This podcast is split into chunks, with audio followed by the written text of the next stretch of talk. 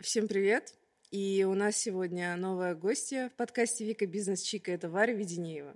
Если вы не умеете организовывать свое время, то вы обязаны просто знать Варю, потому что Варя — это, ну, для меня, наверное, самый такой э, скрупулезный, педантичный человек на просторах Рунета. У Вари все по полочкам, Варя знает, как у нее будет складываться завтрашний, послезавтрашний и, наверное, день через месяц.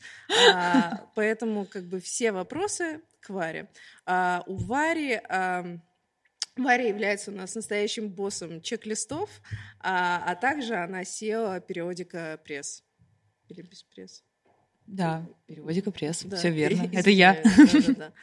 А, Варя, а, Скажи, пожалуйста, вот э, фотокниги, периодика, они, правда, просто чудесные. Я обожаю, например, э, детская пресс, которую ты мне подарила перед рождением э, моего ребенка. И ты знаешь, она меня очень э, сильно систематизирует, потому что я поняла, что вообще в целом как бы планирование э, чего-то в долгосрочном периоде это, наверное, скорее не моя история. Я очень такой творческий, хаотичный человек. Но эта книга, она меня заставляет каждый месяц, когда моему ребенку там исполняется новый месяц, садиться и заполнять выполнять, как у него там новый зубик, как у него там э, процесс его развития происходит. Поэтому я вот именно та мама, которая не забросила на там, первых э, месяцах эту историю и заполняет. И вообще я считаю, что э, такой продукт, как фотокни... э, фотокниги, особенно если ты их заполняешь сам, они очень сильно э, приносят в твою жизнь какую-то структуру, я бы так сказала. Но а, мы существуем в эпоху Инстаграма, а также у нас а, все время какие-то новые технологии выскакивают, там что-то кто-то новое выпускает. Как вообще а, мир печатных изданий существует сегодня и насколько а, это как бы а, ниша для развития, или все-таки ты чувствуешь, что давление со стороны соцсетей и развития технологий присутствует? А, ты знаешь, я я сейчас думаю, что, безусловно, а, мы переходим там, особенно, да, этот переход на digital угу. усугублен э, пандемией, да. всей этой ситуацией. А, но я не думаю, что здесь ну, происходит какое-то противоборство. А, конечно, печатная пресса, она сократилась и ушла, так сказать, остается только значимое и важное. И, на мой взгляд, ну, то есть, что мы делаем? Фотокниги — это печать своих воспоминаний, печать ярких моментов. А, в нейрофизиологии, во многих книгах доказано, что когда ты переживаешь еще раз какое-то воспоминание, то есть когда мы крутим негативные мысли, мы еще раз переживаем негативную угу. историю. Когда мы крутим какие-то приятные мысли, вспоминаем свой отпуск или какие-то теплые моменты, а наше эмоциональное состояние в том числе меняется на то, что мы чувствовали тогда. И, на мой взгляд, поэтому очень важно э, напоминать себе об этих воспоминаниях. Ну, честно скажу, там, не знаю, вот у меня iPhone 256 гигов, и ну, у меня 20 тысяч фотографий примерно всегда. То есть я что-то чищу, и там все равно остается 20 тысяч фотографий. Я не смогу найти что-то в этом. Я не смогу э, сесть и погрузиться в это. Ну, то есть это будет какое-то бесконечное листание. Поэтому Можно альбомы делать. Какой-то должен быть, ну, на мой взгляд, новый метод э, хранения этих воспоминаний, ну, я не знаю, менеджмент воспоминаний. На мой взгляд, э, мы переосмыслили эту историю, и ну, раз уж деревья падают, пусть они хотя бы падают во благо а, воспоминаний. Ты сказала очень классную фразу «менеджмент воспоминаний». Если честно, она меня очень так... На меня ложится хорошо сейчас, мне нравится, как она звучит. Скажи, а во время... И ты упомянула также пандемию. Во время пандемии а, ты а, обратила внимание, что был какой-то всплеск, вот у людей появилось свободное время, там они захотели как-то зафиксироваться, вспомнить о важном, потому что мы жили в таком... Да и живем в таком очень подвешенном состоянии, и хочется как-то зафиксироваться мотивироваться, чтобы а, что-то в жизни появлялось такое полноценное, а, на долгое время такая какая-то лонг история. Вот мне кажется, что фотокниги — это как раз та история, к которой ты возвращаешься, которая тебе напоминает о том, что было, что вечно, что не вечно в твоей жизни. И э, да, вопрос мой заключается в следующем. Обратила ли ты внимание, что во время вот э, сидения дома, карантина, был прямо э, всплеск для периодики? Ну, честно, прям какого-то мега всплеска, как, например, там у ритейлеров вроде доставки продуктов, да, типа Netflix и э, э, Озон, конечно, у нас не было. То есть у нас э, достаточно специфический лайфстайл-продукт, но мы не проседали, у нас все было ровно, и действительно у людей появилось у многих время сесть и разобрать свои архивы, разобрать все там дома по полочкам, навести какой-то порядок. Они в том числе, а, ну, то есть э, а, а к, к чему был особенно у людей интерес? Это детская был пресс или это были какие-то просто воспоминания, там, свадьбы? Вот ты как-то э, отслеживала, какой у людей был больше всего интерес именно во время пандемии? Ну, мы не, естественно, мы, у нас все э, конфиденциально, то есть мы не просматриваем никакие альбомы, uh-huh. но в плане коммуникации с нашей аудиторией, ну, в принципе, э, и, в принципе, сейчас, и это усугубилось в пандемию, mm-hmm. мы заняли э, позицию говорить о э, переосмыслении семейных ценностей. Потому mm-hmm. что если там ты вспомнишь свое детство, mm-hmm. да, там мы с родителями, возможно, ты с родителями тоже, да, там мы ходили вместе в лес, мы слали друг другу настоящие письма-открытки, какие-то телеграммы, были какие-то традиции, связанные... Мы ходили друг к другу в гости, mm-hmm. то есть это была да. менее ресторанная история, просто потому что тогда, не знаю, 90-е, mm-hmm. 2000-е, ну ты помнишь, типа, да. у кого не было такой возможности, вообще особо ничего не было. Сейчас, когда все есть, а, например, ну и многие про это говорят, что там я общаюсь с родителями, родители мне просто пересылают какие-то мемасы и гифки из одноклассников да. в WhatsApp. То есть Или люди, картинка на 8 марта. Люди перестали созваниваться, люди перестали коммуницировать, и как будто бы мы что-то здесь потеряли, вот ту часть общения, которая у нас угу. была, а новая на ее место не пришла, потому что все-таки наши родители, угу. наши бабушки, у кого они еще живы, угу. да, они не так быстро впрыгнули э, историю с тем, чтобы, не знаю, присылать актуальные мемы, например, да, как мы это делаем с друзьями для поддержания связи. Вот, и поэтому в пандемию а, мы это обсуждали там и с доставкой эклеров, и с доставкой цветов, люди друг другу от невозможности увидеться, от невозможности увидеться со своими родителями, со своими близкими, слали друг другу какие-то посылки, да. подарки, что-то вроде «Я знаю, мы не виделись полтора месяца, я просто хочу тебя обнять О, этими цветами» кто-то собирал там фотокнигу со своими родителями, ну, про, например, про, про их внука, а, не знаю, много. про себя, про какие-то совместные воспоминания, что типа, ну, я, например, тоже не видела свою маму увидела в мае, ну, то есть мы не виделись, угу. не знаю, там, два, три с половиной месяца, это, ну, капец, это очень тяжело, мне такого никогда не было. Да. Слушай, ты мне сейчас вскрыла какой-то мой внутренний такой э, склад мурашек, мне кажется. У меня, у меня сейчас пробежал, потому что обычно я не такой не растрогивательный человек, да? но тут я растрогалась, потому что я провела аналогию в своей жизни. А, ты знаешь, у меня очень серьезный папа, такой прям очень-очень серьезный. И а, мы, когда с ним встретились, а этим летом, уже после карантина, в августе, у нас а, мы с ребенком вместе встретились. То есть я привезла его внука тоже в Турцию. И мой папа там при всей своей серьезности сказал, нам надо пофотографироваться. Значит, он нанял там фотографа, сделали они съемку там с внуком. И потом папа мне приносит вот такой огромный, знаешь, ну как свадебный, обычно mm-hmm. так на свадьбу делают, кожаный альбом, там, а, ну, очень круто сделано, и я поняла, что если даже моего папу зацепило, то сейчас точно а, время периодики и всех этих, э, и, и такого... А, такой фиксации воспоминаний, скажем так. Ты очень правильно, кстати, сказала про а, iPhone, что там нереально что-то найти. Там не только нереально найти, мне кажется, что а, iPhone уничтожает э, всю мою память каждые там год, два и так далее. Я просто, ну, как бы я даже не знаю, где это хранится. Облако, научите меня им пользоваться. Я не умею. Мне гораздо удобнее это делать в книгах. Поэтому а, я супер фанат, и ты знаешь, я каждый mm-hmm. месяц выкладываю у себя, что у меня новый месяц, там Левика я как зафиксировала. А, но как бы это все круто, это ты сегодня. Я хочу а, обсудить степ-бай-степ тебя как предпринимателя и твой путь. И я бы начала, наверное, ну, с таких э, истоков. А, Варя, расскажи, пожалуйста, про свое а, образование и как ты начинала, а, как ты выбирала этот путь после школы. Хорошо. А, если сделать такую краткую ретроспективу, а, я никогда не думала, что я там какой-то мега одаренный ребенок. Uh-huh.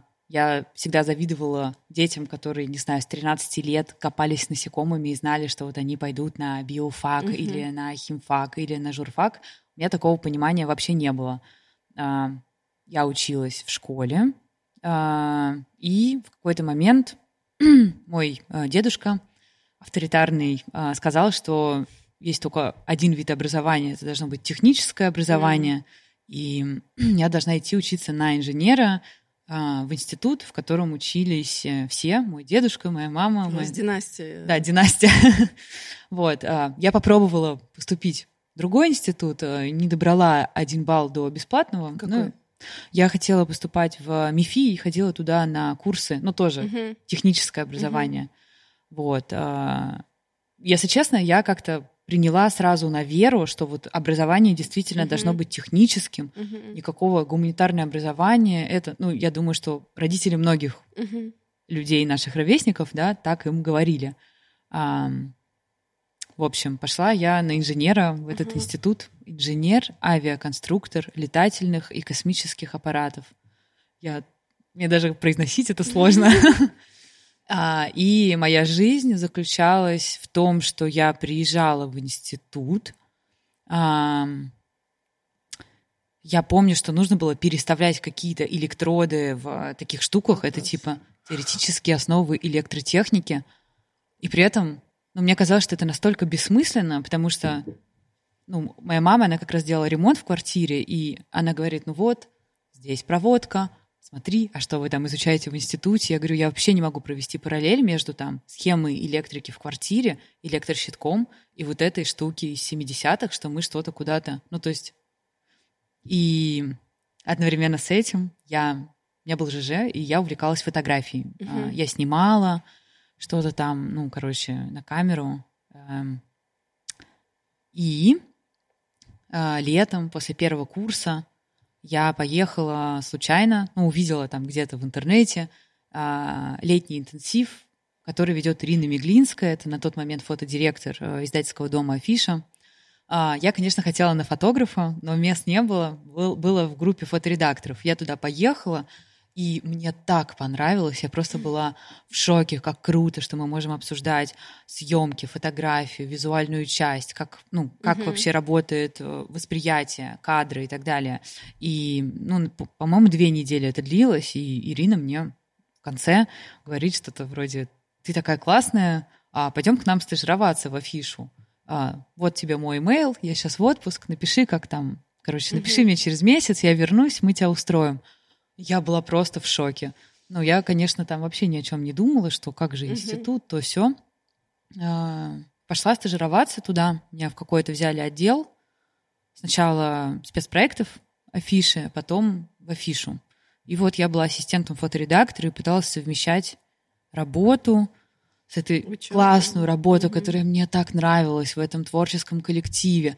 Я прям помню, что, ну, афиша тогда была uh-huh. на Пушкинской площади, и там был, например, стол Льва Данилкина, это книжный обозреватель, uh-huh. и он был весь а, завален книгами. Uh-huh. И Саша Боярская, чей, uh-huh. чье ЖЖ, чей ЖЖ я тогда читала, и я просто, я была в шоке, что типа, вау.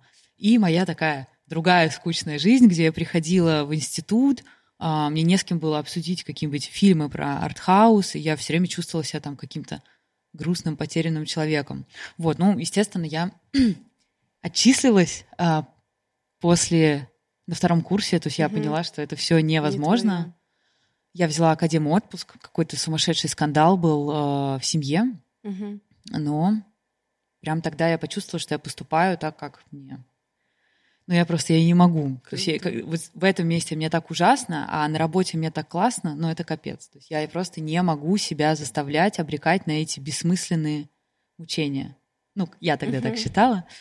Вот. И, короче, я продолжаю э, работать в афише, и у меня начинает получаться, складываться, и потом открывается проект э, F5, SNOP, uh-huh. такая большая издательская группа, и в афише там все меняется, там уходит ципер, ну, в общем, какие-то перетрубации, и меня, значит, переманивают в в этот самый, в F5, а угу. мне, ну, типа 19 лет. Ну, то есть я уже два года А работаю, у же меня там переманивают вообще стаж, просто, да.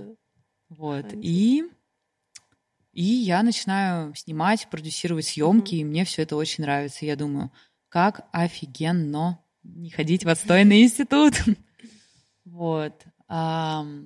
Ну, потом у меня был разговор с мамой, которая говорит, нет, все-таки у тебя должен быть диплом, но вдруг ты потом захочешь куда-нибудь переехать, получить MBA. Я говорю, мама, ну какой MBA? Ну ты чего? Я же фотограф, я творческая личность. Ну, в общем, мама настояла. Я, у меня был второй заход на мой институт, я восстановилась, и потом через полгода снова отчислилась. И потом я нашла э, заочное прекрасное отделение в, как же это называется, Российская э, Академия туризма. Ну, Мгм. то есть я подумала, туризм довольно прикольно. Ну, вроде это хоть что-то современное, да, то есть это не какая-то там авиапромышленность, которая, ну, не знаю, уже все. Да. А, туда нужно было ходить по выходным, и я вообще прекрасно совмещала это уже со всеми... Ну, то есть я всегда продолжала работать, Мгм. и, ну, по-моему, три, три года какой-то у меня там был перезачет этих дисциплин, меня взяли в Академию туризма, и я ее закончила. И у меня есть диплом. Э, Крутая история. А, Для меня это такой путь э, к своей мечте, несмотря, ну, как бы на мнение близких, я так понимаю, что оно для тебя вообще важное. Вот я так срез сделала, что вот ты изначально пошла по а, тому пути, кото- на который тебе родственники ам, сподвигали, и вообще ты ну, создаешь впечатление такой хорошей девочки, которая не бросает университет. Поэтому то, что ты доучилась, у меня так мысленно теперь э, сложилась вся история. Ну, вообще, а, мы, конечно, не хотим сейчас умалять эм, необходимость образования, но насколько а, в твоей карьере образование помогло тебе? Ну, я, опять же, не хочу сейчас а, умолять. Да. На- наверное, когда человек идет учиться с запросом, это офигенно, когда он понимает, зачем ему это нужно. А, и это какая-то реально прикладная. Дис- Ну, вот у меня сейчас, в данный момент в моей жизни, такое мнение, что, ну, не знаю, там какие-то, не знаю, медицина, она требует Мгм. безусловного образования. Образование, да. Но в том, что касается многих других профессий, э, огромный разрыв происходит между практикой и между теорией. Мгм. То есть как бы кто преподает в вузах, а, особенно если мы говорим там про маркетинг, рекламу, да, Мгм. вот такие профессии. На мой взгляд, сори, э, Люди не более, более полезно пойти просто, там, не знаю, в 17-18 лет пойти стажироваться в место, где ты хочешь работать, да, а ты получишь реальный опыт, тебя научат думать люди, которые в индустрии глубоко, которые, не знаю, 20 лет, у них практический опыт, чем люди, которые преподают. Да. Потому что, а, ну, наверное, сейчас есть какие-то классные вузы, куда приходит молодой состав преподавателей Мгм. компетентных, но, я не знаю, как бы во времена моей молодости и студенчества такого, например, не было. И ну, эти лекции, они просто оторваны от реальности. То есть все сидят на этих лекциях в телефонах, и спрашивается, зачем лучше тогда сидеть читать ну, книги и на Мгм. каком-то домашнем образовании. Плюс, честно скажу, единственный раз в жизни, первый, это случилось этим летом, у меня попросили мой диплом Сколково, когда вот я поступала туда учиться, ну, попросили прислать скан диплома. Это единственный раз. Ни на одной работе, а я работаю 14 лет, то есть мой рабочий стаж, меня ни разу не спрашивали мой диплом, мою специализацию, рекомендации, не знаю, из университета. Кстати, про Сколково. Ты же закончила стартап-академию, Да. получается. Это был уже такой сознательный выбор пойти поучиться, я так понимаю. Твой личный, никем не подогретый, и Да. ты пошла, поняла, что тебе Да. хочется еще. Это ради чего было сделано? Ты хотела комьюнити? Или ты подумала, что тебе надо под свои скиллы подраскачать? А, у меня был висячий вопрос э, этого года и, наверное, немножко прошлого с э, моим сайт-проектом Мгм. 365 дан, потому что это, это мое хобби, Мгм. оно не приносит мне какого-то значительного дохода, Мгм. и у меня никак не получается сделать из него прям бизнес. Мгм. А время на него, время, ресурсы уходят. И, ну, так как я теперь ипотечница, а, это, в общем-то, тоже такая необходимость расставлять приоритеты корректно. Я понимаю, что там периодика — это мое основное место работы, mm-hmm. и весь свой ресурс я не должна распылять больше ни на что, потому что это то место, где, приложив э, усилия, я могу добиться значительных результатов. Mm-hmm. А я не могу свой ресурс тратить на что-то незначительное. Поэтому пошла в Сколково. Мне очень захотелось там расставить точки над «и» в mm-hmm. проекте 365. И, в общем-то, получилось это сделать э, каким-то там может быть, не таким способом, как я ожидала, но как вышло, так вышло. По крайней мере, этот вопрос меня закрыт в этом году. На какой вопрос ты отвечала? Зачем я пошла в Сколково? Нет, нет. Ты сказала, что тебе нужно закрыть вопрос. Это какой был вопрос? Стоит ли продолжать? И... Да, вопрос был Есть ли э, потенциал? радикальный. Закрывать ли мне этот проект, морозить мне его, или э, есть ли в нем потенциал найти какую-то монетизацию, которую я не вижу. Угу. Э, посмотреть на него глазами других людей. Экспертов, да. Экспертов и просто людей с другой mm-hmm. точки зрения, потому что когда ты долго занимаешься проектом, я думаю, ты прекрасно понимаешь, mm-hmm. о чем я, у тебя наступает определенная ну, да. слепота, да, ты согласна. уже не можешь посмотреть э, свежим взглядом. Поэтому, мне кажется, важно там в компанию привлекать новых людей да. с другой точкой зрения. Я абсолютно с тобой согласна. А, а удалось тебе ответить на этот вопрос э, или нет? Ну, сейчас проект существует. То есть как бы что произошло за время Сколково. Угу. А, самое, ну, на мой взгляд, там, офигенный вывод для меня, у меня, ну, повысилась моя профессиональная самооценка, потому что до этого я думала, что, ну, то есть я немножко там в себе варилась, я думала, у меня мало предпринимателей в моем круге общения, а, и когда мы там видимся, мы видимся по дружеским uh-huh. каким-то причинам, мы не обсуждаем работу. И я думала, ну, наверное, я просто какой-то там гуфи, человек в шортах, водитель автобуса, ну, что-то происходит, вот там у меня как-то бизнес растет, бу-бу-бу-бу-бу. Ну, то есть не то, чтобы uh-huh. какие-то у меня значительные прорывы, что я, не знаю, там, ну, понимаешь, да. получаю премию предпринимателя года или что-то в этом роде. Вот, а там я увидела и поняла за эти четыре месяца обучения, что я, безусловно, узнала что-то новое, но тем не менее каких-то прорыв, ну вот радикально нового я, я не узнала. Я поняла, что, в общем-то, у меня достаточно неплохие компетенции. То есть раз я знаю это, я знаю это, я понимаю, как делать это и так далее, я вообще-то не пальцем деланная. Ну, то есть для меня это было весомым, весомым моментом, который, ну так вот просто это ощущение ты не купишь за деньги. Вот. А второй момент, я наняла команду и э, делегировала все. То есть этот проект, он больше не требует от меня огромного ресурса. Он теперь автономно, получается, существует без... Э... Он существует, с одной стороны, автоном, автономно, с другой стороны, я оставляю, то есть я как бы в проекте оставила себе роль идеолога, и мы, кстати, uh-huh. в Сколково тоже про это говорили, что какие вообще бывают роли uh-huh. э, вокруг бизнеса. Ты можешь быть там предпринимателем, операционным директором, а, инвестором, а, инвестором и так далее. Это важный момент для меня, вот, например, это было в новинку. А, я оставила себе роль идеолога, и я включаюсь в проект только в качестве творческой единицы. Угу. Где-то иногда направляю а, девчонок, которые сейчас пришли заниматься им полноценно. Но, в общем-то, все само сейчас существует. Я поставила такое условие. Я говорю, что я буду платить вам оплату, которую mm-hmm. вы хотите, но не из своей зарплаты. То mm-hmm. есть проект должен зарабатывать деньги, из mm-hmm. которых а, вы все будете получать свою а, часть. Mm-hmm. А, в общем-то, так и а происходит. ты будешь получать свою часть? Честно.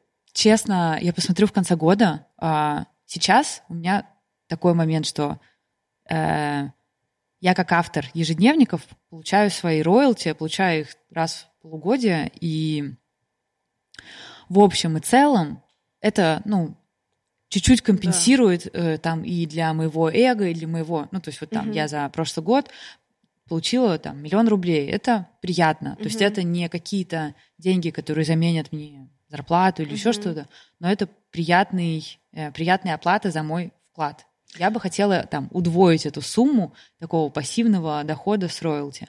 А, одновременно с этим, то есть как бы та часть денег, которая остается в проекте, э, ну, я буду обсуждать это с девушками, угу. но, возможно, резонно это все-таки реинвестировать в развитие.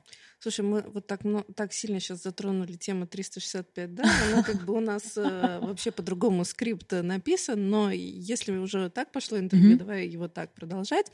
А 365 дан, просто, может быть, у многих есть вопрос, что это такое. Вот расскажи своими словами вообще 365 дан, что ты закладываешь в этом, э, в, в этот проект, и как ты сама это называешь?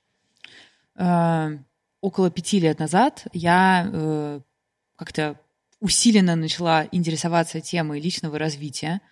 И сейчас, а, так сказать, ну, наверное, сотню или больше книг спустя, угу. я могу это там какими-то терминами назвать, что а, мой базовый уровень, моя среда, которая угу. у меня была заложена угу. А, школой, э, окружением, институтом и так далее, а, я сейчас прикладываю огромные усилия, чтобы преодолеть ее притяжение, mm-hmm. потому что, ну, я там из обычной семьи, с окраины mm-hmm. Москвы, и, в общем-то, какого-то такого, э, как это называется, когда тебя, знаешь, намагнитили на успех, то есть ты mm. такой мега заряженный. Наверное, такого у меня не было. Это то, что я воспитываю в себе в последнее время. То есть я понимаю, что, а, окей, как я могу прожить свою жизнь а, ну, мне вообще-то хочется большего. У меня есть какие-то амбиции, но мне очень сложно выходить из э, ограничительных установок, которые есть в моей голове. Ну, вот то, что я тебе рассказывала про институт, угу. вот я реально верила, что образование может быть таким. То, что ты правильно заметила, что я хорошая девочка, блин, капец, мне как сложно. Это такой скандал был с этим уходом из института. Мне очень сложно преодолевать какие-то вещи, которые, ну, в общественном поле считаются ненормальными, угу. например, уйти из института или, ну, понимаешь, да, конечно. не знаю, мне 32 года, я не замужем. Я думаю, что многое тоже из этого порицается, что что-то с этим там не так. Вот. А, поэтому сейчас я понимаю, как здорово, что пять лет назад я начала читать книги, чтобы преодолеть, вообще узнать побольше про эти установки из головы, общественные нормы, чем это формируется, чем это обуславливается, как выходить из этого диалога с самой собой, как преодолевать его, как выстраивать себе новую картинку, как достигать того, что я хочу, как себя хвалить и так далее. Потому что ну, то, о чем я пишу в блоге, отзывается, не знаю, тысячам тысяч, людей, тысяч. которые, ну, возможно, их растили люди в похожее время, да. с похожими историями. Я не пытаюсь обвинять наших родителей. Я все понимаю, как им было самим непросто. Я понимаю, как было непросто нашим бабушкам и дедушкам и их родителям и так далее. Но тем не менее, мы имеем то, что мы имеем, и мы, наверное, то поколение, у которого есть база знаний, э, и мы то поколение, когда активно развивается не то что психология, я действительно сейчас психологию на второй план задвигаю после а, нейрофизиологии, угу. когда мы можем залезть в голову с помощью а, новых аппаратов и посмотреть, а почему это происходит, почему там возникают такие мысли, почему человек ведет себя таким образом, как у него возник такой паттерн. Он же не родился с таким паттерном мышления. И огромное количество ну, научных фактов, да, что если львенка растить как овцу, он будет блеять как овца. А как он поймет, что он лев? Ему нужно оказаться в другой среде. И вот все, что я тогда начала пять лет назад, это, наверное, какой-то путь к другой среде, потому что от своего изначального вектора а, человека, который вырос там в определенной доминантной, директивной э, среде воспитания, немножко токсичной в чем-то еще.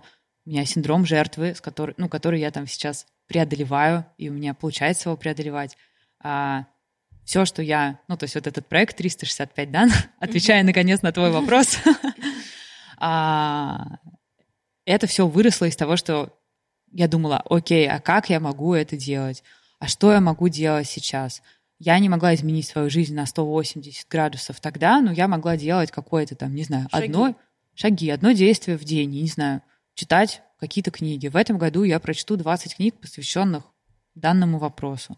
В этом году я то. Сначала я все это делала там где-то в Excel, в уродливой табличке, но вот такой уж я человек, что я Ты сначала это не люблю себя, уродливые вещи. Да, это было для меня. То есть я сначала какого-то там дизайнера попросила мне нарисовать симпатичный mm-hmm. шаблон. Потом друзья попросили, я устала отправлять им там ссылку на Dropbox, где у меня это хранилось, и я думаю, ну ладно, выложу уже все это на сайт. Э, мой друг и наш теперь технический директор в периодике, он там быстро на коленке собрал сайт, и люди скачивали эти штуки. И каждый месяц я начала добавлять какие-то новые шаблоны, и это просто все как хобби существовало. А какой первый чек-лист ты сделала конкретно для себя? Эм, ну, это был что-то вроде bullet journal, э, расписанные дела, маленькие привычки. Э, и я каждый день отмечала, то есть я следила за важными для меня вещами, которые я раньше э, забывала. А потом, ну, я стала за этим следить. Ну, то есть, условно, там, поливать растения, следить за каким-то порядком дома, читать, звонить маме и так далее. То есть мне просто не хватало внимания для того, чтобы обо всем этом помнить, а чек-листом стало получаться лучше. Угу. То есть, э, ну, просто ты сказала, что это для того, чтобы выйти из среды, в которой угу. ты была воспитана. Вот такие пункты, которые ты сейчас перечислила, это тоже помощь в выходе из э, среды, или там было что-то конкретное? Нет, начиналось, то есть вот прям типа начиналось все с более банальных, простых вещей, э, но про среду, то есть тогда-то я вообще не думала про среду.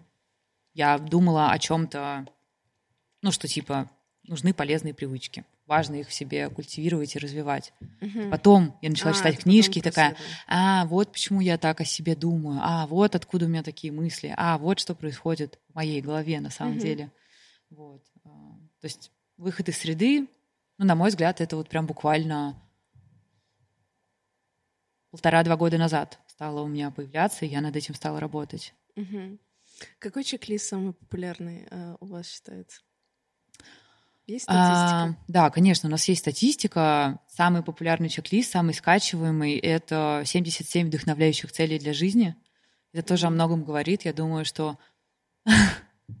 Блин, ну, что я думаю? Я думаю, что люди не обсуждают такие вещи, когда они собираются с друзьями там в кафе. «Привет, а о чем ты мечтаешь? У тебя есть какие-нибудь вдохновляющие цели?» Но они такие — что там у тебя произошло? Более того, люди еще умеют эти цели и мечты засрать, на самом деле. Либо засрать, да, потому что... ты чувствуешь да. себя, как будто твоя мечта сейчас облита да. просто помоем. Ты не можешь поделиться да. этим, или нет такой привычки это обсуждать.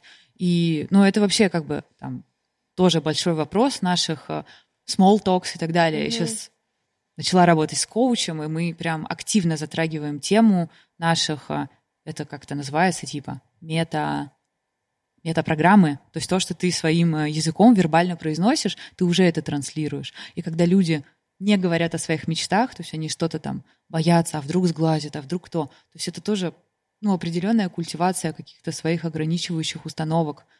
И поэтому, да, и поэтому вот условно я думаю, что этот чек-лист 77 вдохновляющих целей, а, ну, люди просто скачивают и такие, а, вот о чем можно мечтать. Пусть это будет у меня перед глазами.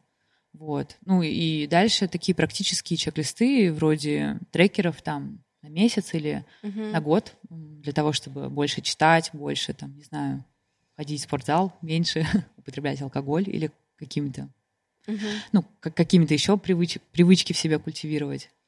Слушай, а есть такое, что вообще наличие в твоей жизни чек-листа, трекера, а, это априори тебя мотивирует? То есть люди мечтают, типа, ну, нравится им ставить галочки. Ты обращал на это внимание? Конечно. Ну, то есть сейчас я с научной точки зрения понимаю, как это работает. Тогда и мне просто казалось, что это круто. Потом я... Э, эти идеи, они очень круто обрабатываются в...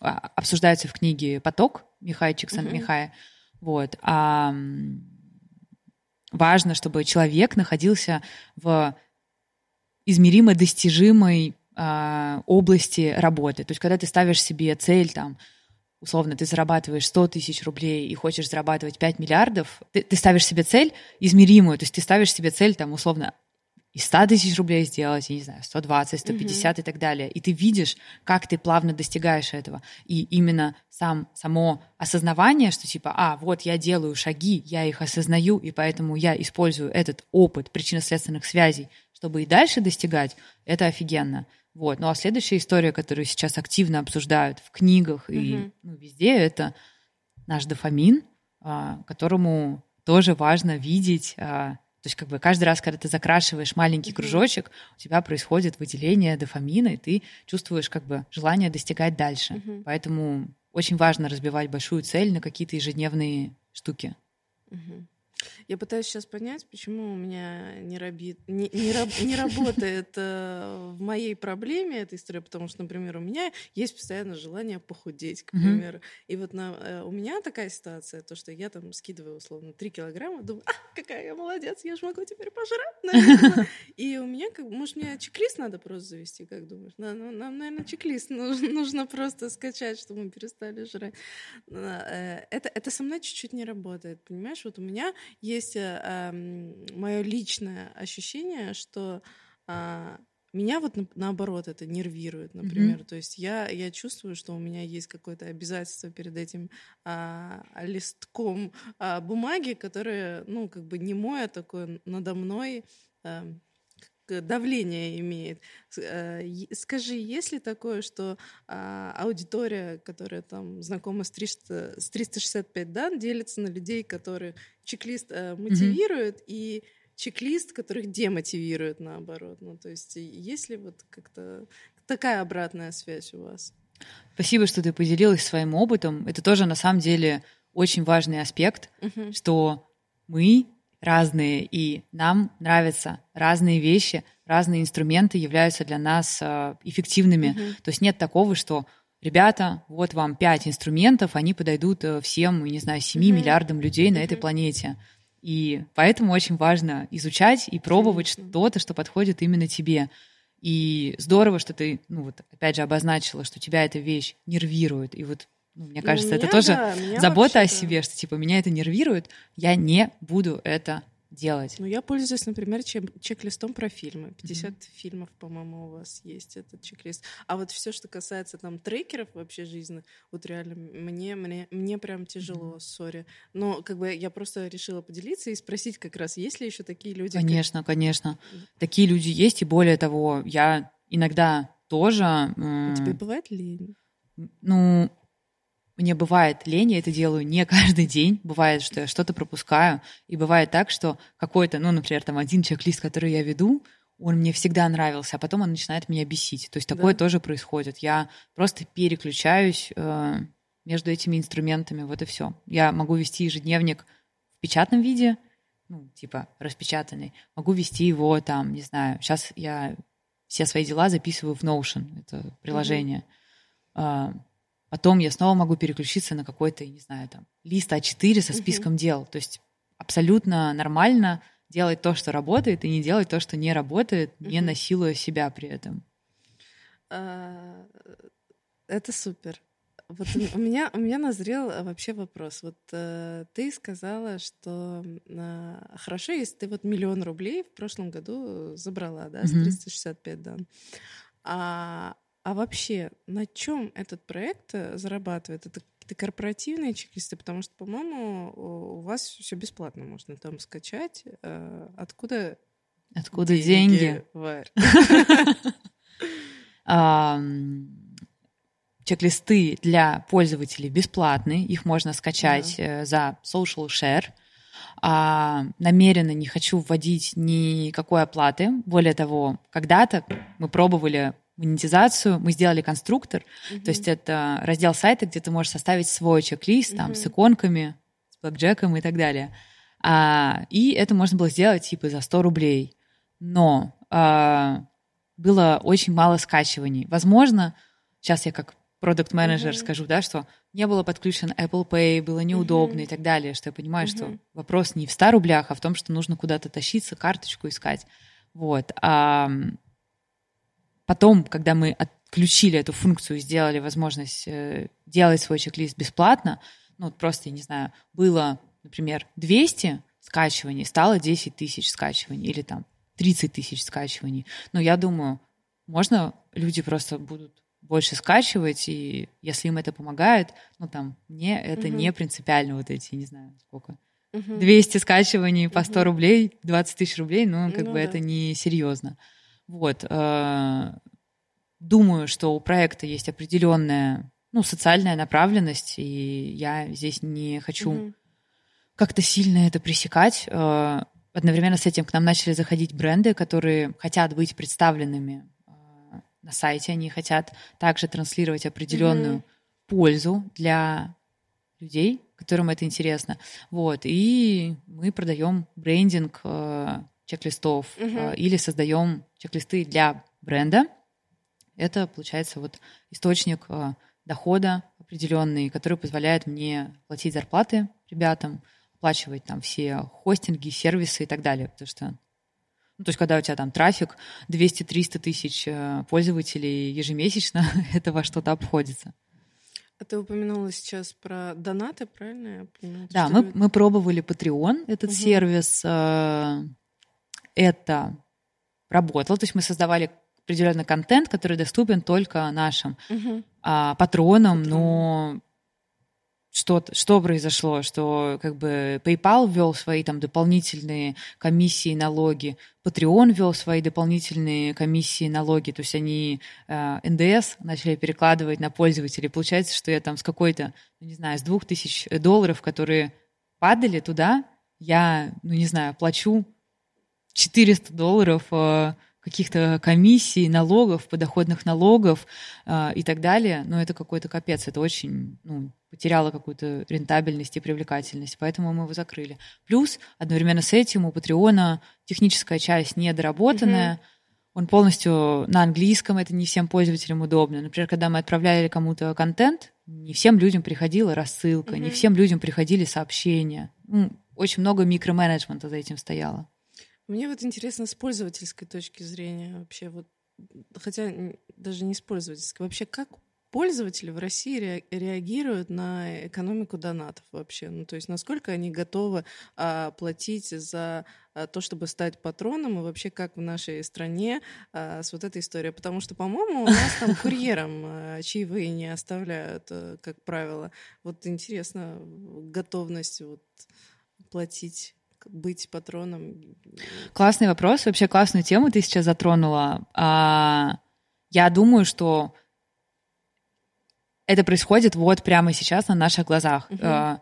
Вся история, там, не знаю, с тем, что люди стали ездить на такси, и это стало нормой. Угу. А, в такси появилась услуга «оставьте чаевые». То есть, по сути дела, там, тот же самый Яндекс, он а, производит с нами, с людьми такое как бы дизайн нашего поведения, дизайн нашего, наших поведенческих каких-то, да, да. привычек, а, оставьте чаевые, и ты уже думаешь, а, наверное, надо оставить чаевые. То есть раньше об этом никто даже не говорил. То есть как человек может узнать о том, что нужно оставлять чаевые, например, не знаю, гардеробщиком? Как ты об этом узнаешь?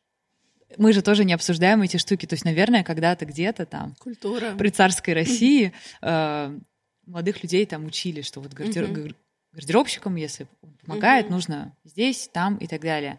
А потом очень длительное время, да, вообще не было, ну, как бы все постоянно менялось, не было никакой культуры, досуга и, и так далее. И вот сейчас мы заново это как-то восстанавливаем, пройдя, не знаю, время тяжелое 90-х и начало uh-huh. 2000-х.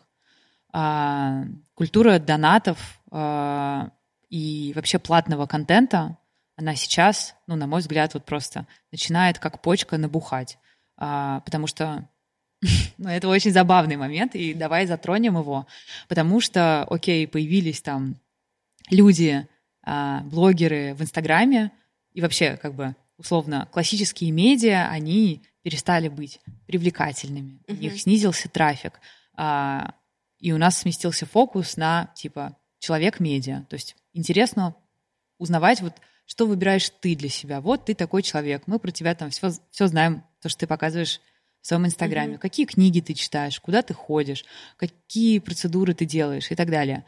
И предполагается, что ты об этом ну, с определенной редакционной политикой своей рассказываешь пользователям. А в какой-то момент люди, которые создают этот контент, а, поняли, что, блин, создание контента занимает половину дня.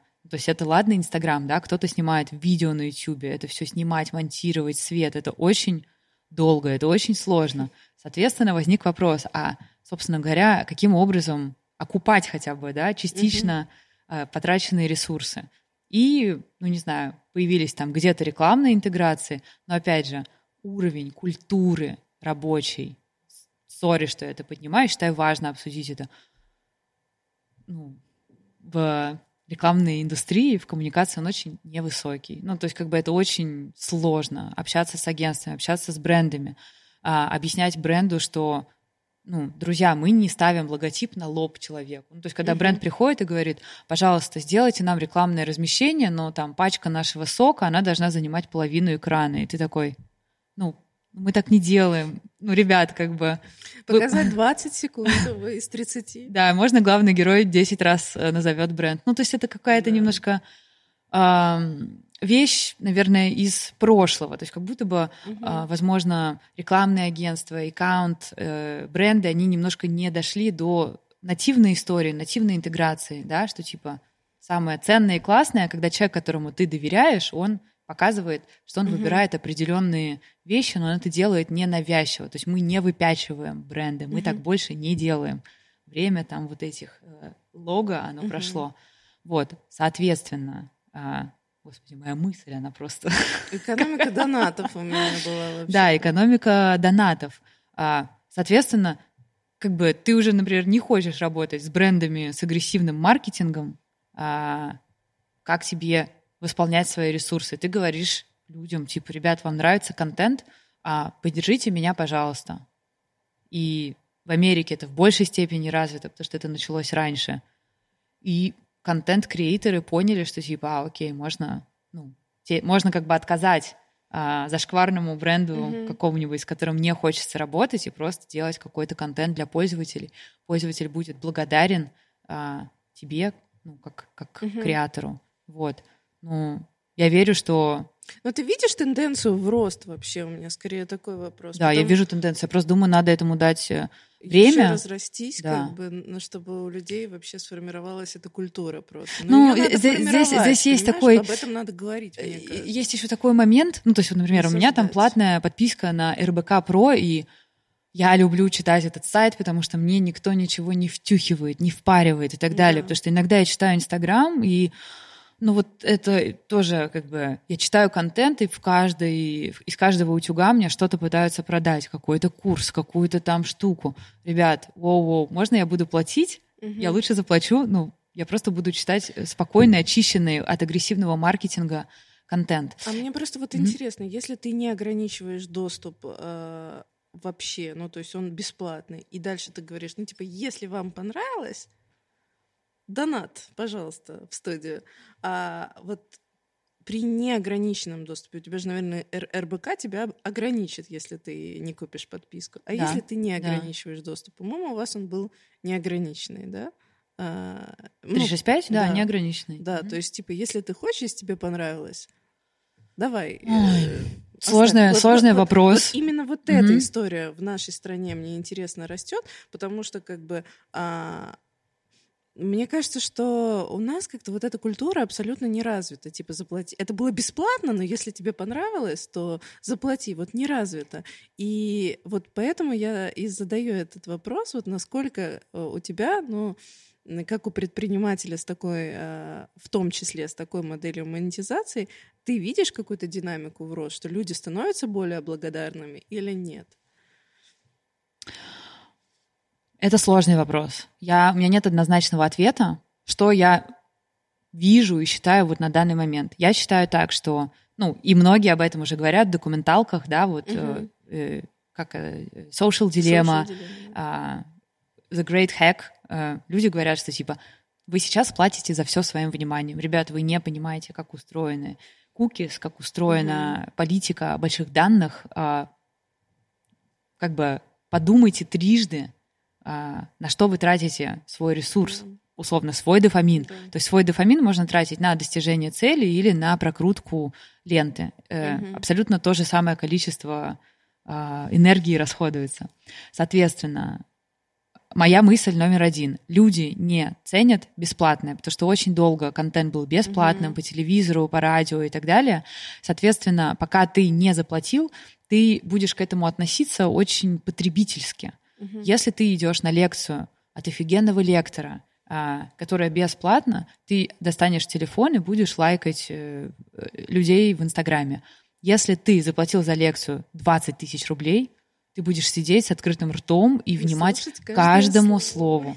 И дальше вопрос, какой из этих людей, если мы говорим про одного и того же лектора, про одну и ту же лекцию, один и тот же контент, кто из этих пользователей вынесет для себя больше пользы? Я думаю, что тот человек, который сидел, слушал, ловил каждое слово, делал пометки, он выйдет с ощущением, что ему дали что-то очень ценное, ценное mm-hmm. на 20 тысяч рублей, я не знаю, на какую-то значительную часть от его дохода. И дальше он будет к этим знаниям относиться как к бриллиантику. Это очень важно. А вот мне кажется, очень важно воспитывать такое отношение ну, к знаниям, к определенным. Поэтому э, одновременно с этим я думаю, что культура такого отношения к знаниям, к вещам, к контенту, она не сформирована. И нужно ее формировать. К сожалению, вот та тенденция, которая есть сейчас на рынке, это то, что есть классные бренды, ну, условно, а, Тинькофф, э, инвестиции, вот они выпустили какой-то свой там э, гайд по тому, как инвестировать, типа э, про инвестирование простым доступным языком для чайников, для новичков, там сделали мобильное приложение. Mm-hmm. Понятное дело, что для них это аффилированная история, что они это делают для того, чтобы там, люди через их сервис покупали себе акции, вкладывали mm-hmm. деньги. А, и это бесплатно. При этом есть огромное количество просто контента уровень дно а, в Инстаграме, там типа... Стань инвестором. Стань инвестором, стань тем, стань всем. А, мы тебя научим быть счастливым, научим быть богатым, подыши маткой, повизуализируй. Ну, условно, вот это вот все. А, за тысячу рублей в неделю ты изменишь свою жизнь. Семь дней — это 200 рублей в день, mm-hmm. давай. Ну, то есть как бы угу. здесь уровень контента, уровень вовлечения, он очень маленький.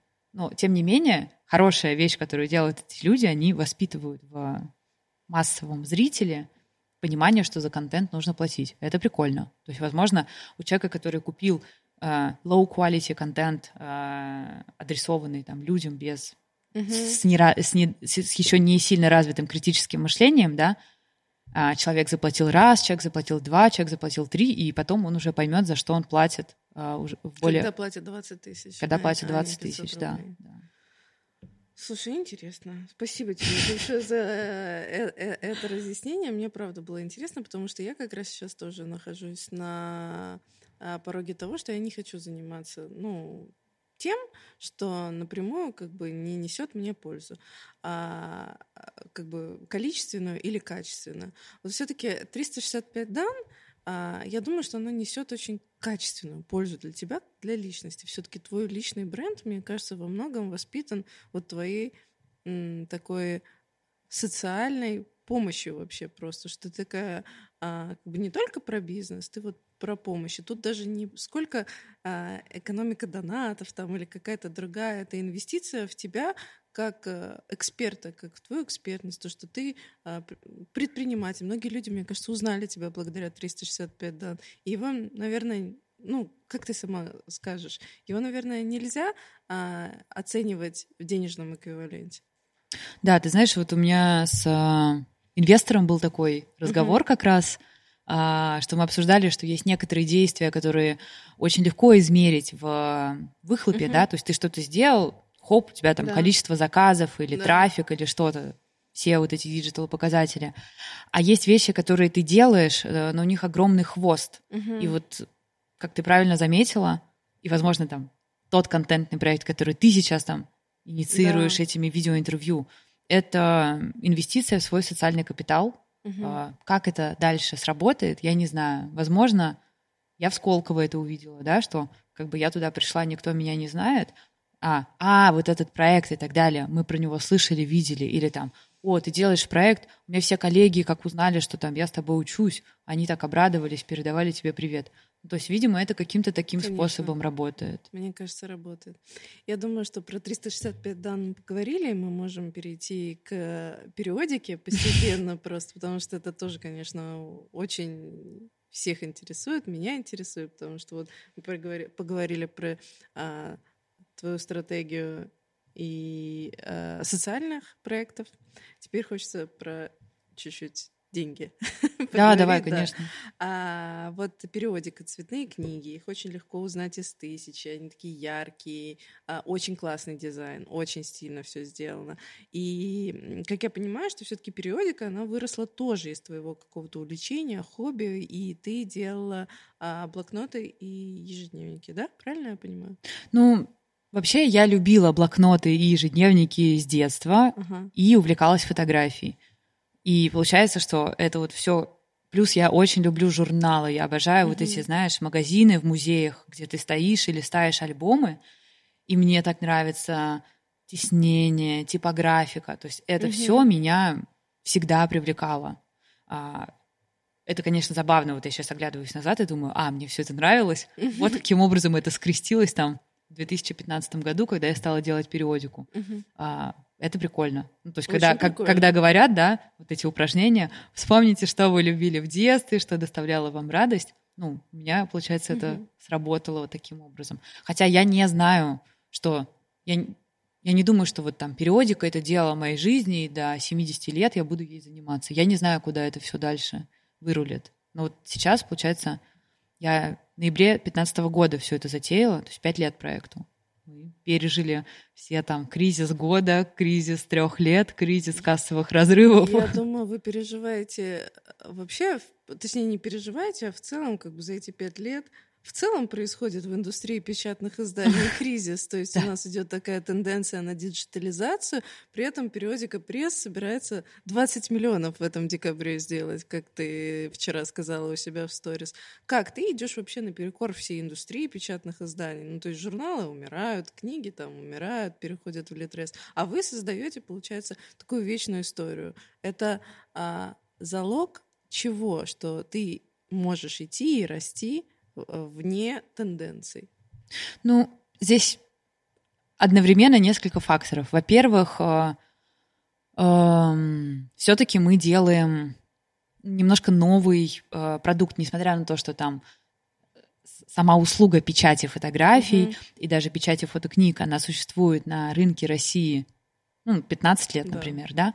Тем не менее, та подача, который делаем ее мы, немножко это переосмысливаем, мы создаем прецедент, мы создаем огромное количество контента и объясняя людям вообще культуру печати воспоминаний, как это можно делать. То есть это не совсем печать, как раньше это выглядело для интерьера, да, это вот, ну, как я сказала, mm-hmm. там менеджмент воспоминаний а, приятных. А, это больше из индустрии подарков.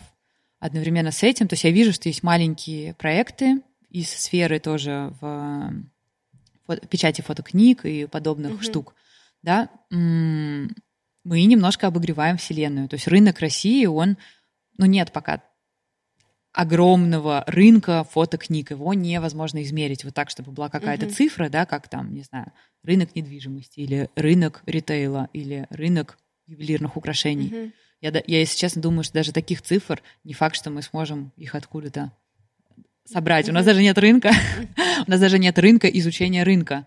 А, нет классных качественных исследований, к сожалению. Вот в Сколково нам нужно было все эти штуки проводить. Блин, ну вообще очень сложно нарыть какие-то цифры.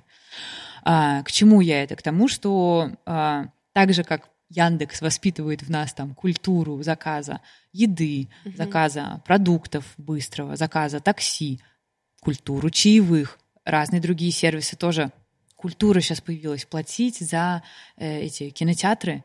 Ну, то есть раньше мы скачивали фильмы, там, mm-hmm. я не знаю, были торренты, и когда-то это считалось классным, типа, о, я знаю, как пользоваться торрентом, а ты здесь, а ты там. Mm-hmm. Ну, то есть какой-то там был этот осел. Ты помнишь осла? Mm, если честно, я вот торрентами не пользовалась. Никогда. Я, я не умею, нет. Ну, это просто как раньше было невозможно нигде купить музыку. То есть, я не я знаю. Я зайцев нет скачивала. А, ну вот. У меня там была моя Какой-то у меня был мю-торрент, еще что-то. Я к тому, что а, это считалось, наоборот, таким чем-то классным и передовым. Вот эта вся пиратская история, mm-hmm. они были героями. Сейчас ты уже спокойно там привязал свою карточку, у тебя там списывается. Платишь за Apple Music. Ты платишь за Apple Music, ты платишь за то, за все. За, ну, за этим удобством стоит огромное количество коммуникаций, каким образом там все эти люди, все эти огромные лейблы между собой договорились, как они будут делить деньги, что mm-hmm. считается просмотренным фильмом и так далее. это огромный шаг. А, то есть это вклад в индустрию. Но я думаю, что они эти переговоры начали, не знаю, пять лет назад. Я mm-hmm. не думаю, что они за год это все сделали. Вот. То же самое там, я думаю, с любыми новыми вещами, с любыми новыми индустриями. То есть мы сейчас там обогреваем вселенную чуть-чуть, мы формируем культуру. Но э, я сейчас э, не хочу показаться глупой, но я вспомнила а, я просто боюсь, я сейчас скажу какую-то ляпну, какую-то херню показаться умной хотела, но а, ляпну на свой страх и риск. А, Волны Кондратьева. Ну, то есть у меня, например, дедушка мой а, моей маме делал фотокнигу, и он там сам рисовал. Mm-hmm. И это было очень похоже, ну, по наполнению на то, что а, делаешь ты сейчас. Ну, то есть mm-hmm. там подписи такие, вклеенные фотографии, сама книга по себе шикарная. Я там для нашего, а, э, это уже другая история, для нашего проекта а, нам надо было сделать очень красивый такой лукбук, чтобы отправить за границу там потенциальным mm-hmm. а, закупщикам, чтобы выйти на экспорт. А, мы, мы купили на Авито шикарный альбом, знаешь, такой бархатный, очень красивый, тоже для вклейки mm-hmm. фотографий, там поклеили, отправили, тоже супер кайф, круто. То есть, типа, это, мне кажется, что это уже было, потом мы про это забыли, и теперь снова вот ты эту как бы культуру возвращаешь. Есть ли такое, что ты вот действительно ну, вдохновлялась вот какой-то эстетикой там, я не знаю, 50-х, 60-х, то есть пощупать, сделать, там, создать альбом, фотокнигу. Ну Просто да, вот фото, да. Фотокниги, вот, мне кажется, они вот в тот момент существовали, потом пропали и теперь снова существуют. Есть такое? А, безусловно, все так и есть, только мы этим теперь пользуемся с помощью там мобильных приложений, сайты, где ты все делаешь э, в два клика. Я, например, ну то есть моя там большая цель на следующий год найти э, решение на базе искусственного интеллекта, э, которое будет за тебя выбирать фотографии, потому что это там основная боль наших пользователей. О, у меня пять тысяч фотографий из отпуска я не могу, как я выберу, ну, я не знаю, вот ты фотографируешь сына, как ты выберешь одну фотку из э, ста? Они все? Да. Ну, Но вот я сложно, ув... очень много времени на это уходит. Да, увидела на сайте, что у вас есть услуга дизайнера, который сам, я так понимаю, собирает его как к облаку подключаешь? Ну, или? да, то есть ты выгружаешь фотографии, все равно тебе нужно там выгрузить а 200. там не проскальзывают случайно дизайнер твой? Ой, мне кажется, да, дизайнер, так сказать, повидавший виды. Мне кажется, он сможет в целом принять роды там, там, что-нибудь такое. А, я думаю, надо использовать технологии в этой, в этой истории. То есть мы просто сейчас там в актив... Сейчас мы переживем декабрь, выдохнем, и после этого там в активном поиске а, будем заниматься обучением, не знаю, созданием, обучением нейросетки, которая за облегчит жизнь нашим пользователям. Вот так вот.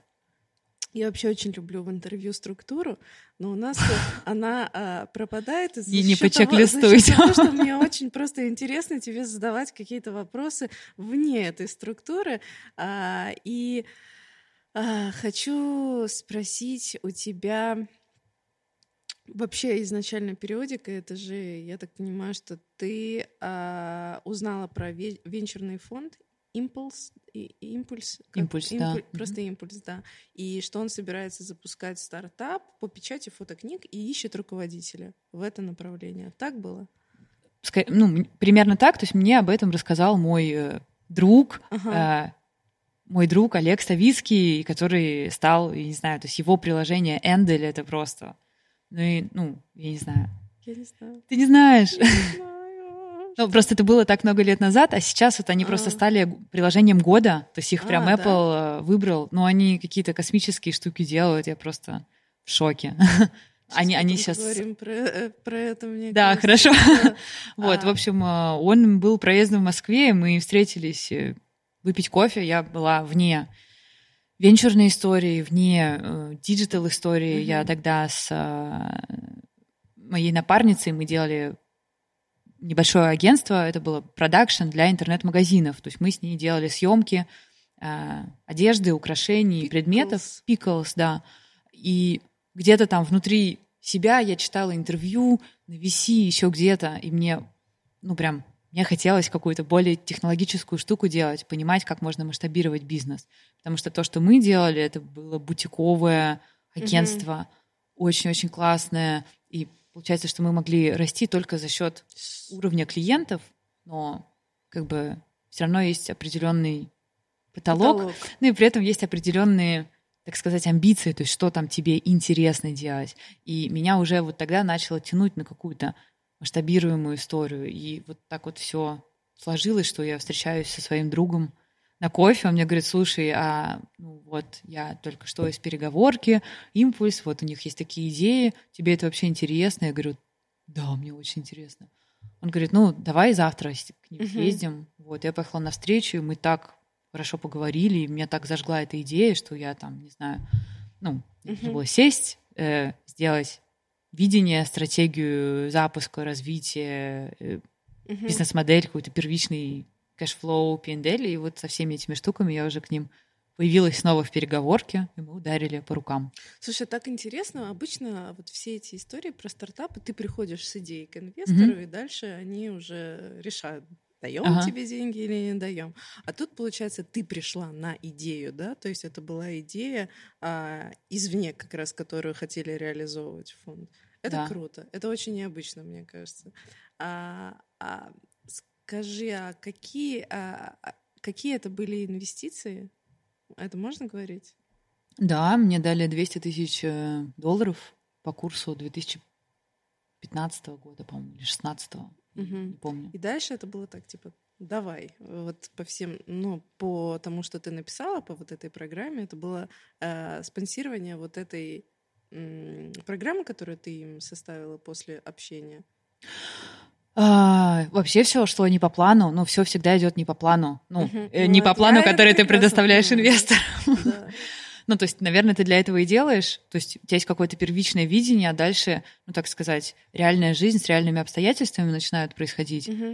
А, Ну, то есть там часть денег, львиная доля ушла на создание мобильного приложения, и мы Мгм. зарелизились в ноябре с приложением, которое работало с багами, и мы, ну, не знаю, там, зарелизились и снова ушли в подполье еще на несколько месяцев, чтобы что-то доработать. То есть, несмотря на то, что как бы ну, это очень дорого было, понимаешь, каждый Мгм. месяц там опла- это оплата, Конечно, оплата, оплата. Сейчас я бы делала по-другому. И поэтому мне очень нравится, что когда мы запустили детскую, сейчас мы третий проект запускаем, я каждый раз оттачиваю эту схему а, запуска проекта и э, ну, своих каких-то новых знаний о том, как его нужно продвигать, как, как, как должен выглядеть вот этот скейл, чтобы это все было органически, чтобы мы не спалили бюджет. Ну, то есть здесь очень-очень важно, к Важно, этому да, подходить с конечно. умом, потому что я знаю проекты, которые с похожими инвестициями, с- похожие проекты вот из моей индустрии, что ребята очень компетентные, э, ребята делали проекты, но они, например, слишком рано начали полить бюджет, или где-то они его не допалили, или где-то они а, поскупились нанять там условно классного специалиста по media, то есть они недооценивают эту штуку или недооценивают какую-то другую часть работы, контентную, whatever. То есть это может быть что угодно, тем не менее, то есть чужой опыт закрытия проектов тоже мне дает огромное, э, так сказать, знания, знания в копилку, да. То есть я изучаю как раз эти э, упавшие самолеты в том числе. А какая у тебя доля в периодике?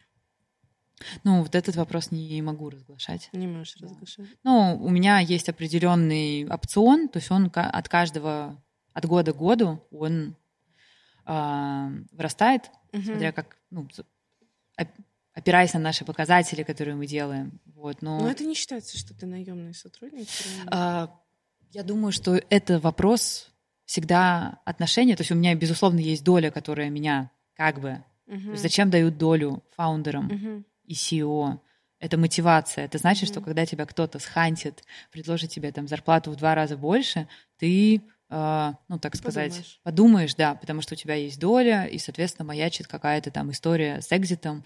А, но это просто не мой случай. Э, я, ну, настолько Горишь.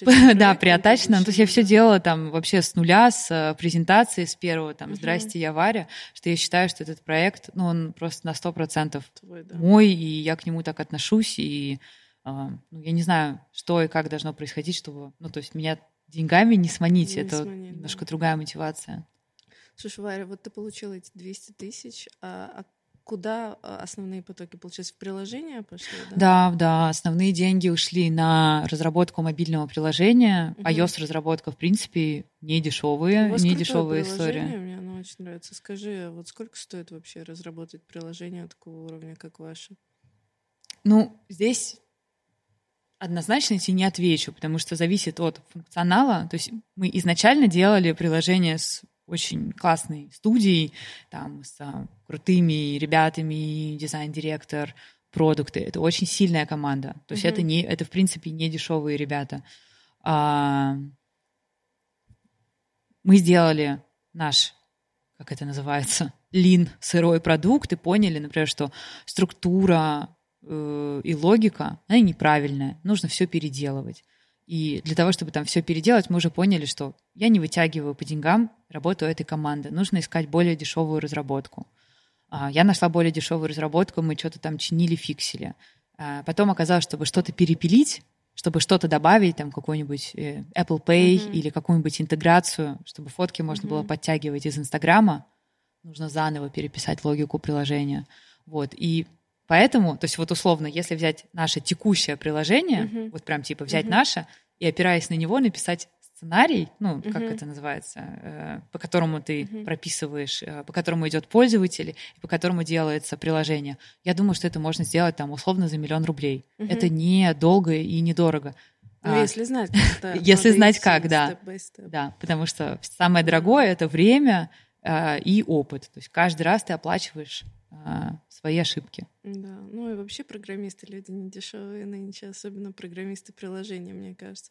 Поэтому да. а, такой при, при, прикладной совет для тех, кто мечтает о своем приложении. Я уверена, что нас угу. будут слушать и смотреть а, такие же люди. Можешь дать какой-нибудь? Да, прикладной совет э, несколько даже дам. Давай. А, первое это делать сначала пилотную версию на вебе. Сейчас отлично работают а, мобильные версии угу. сайтов, то есть там на Тильде, на Ready Mac можно собрать офигенный прототип, который будет mobile-friendly. Для этого не нужно, не нужно пилить мобильное приложение, потому что за исключением разработки там есть ну, огромное количество нюансов, которые нужно учитывать.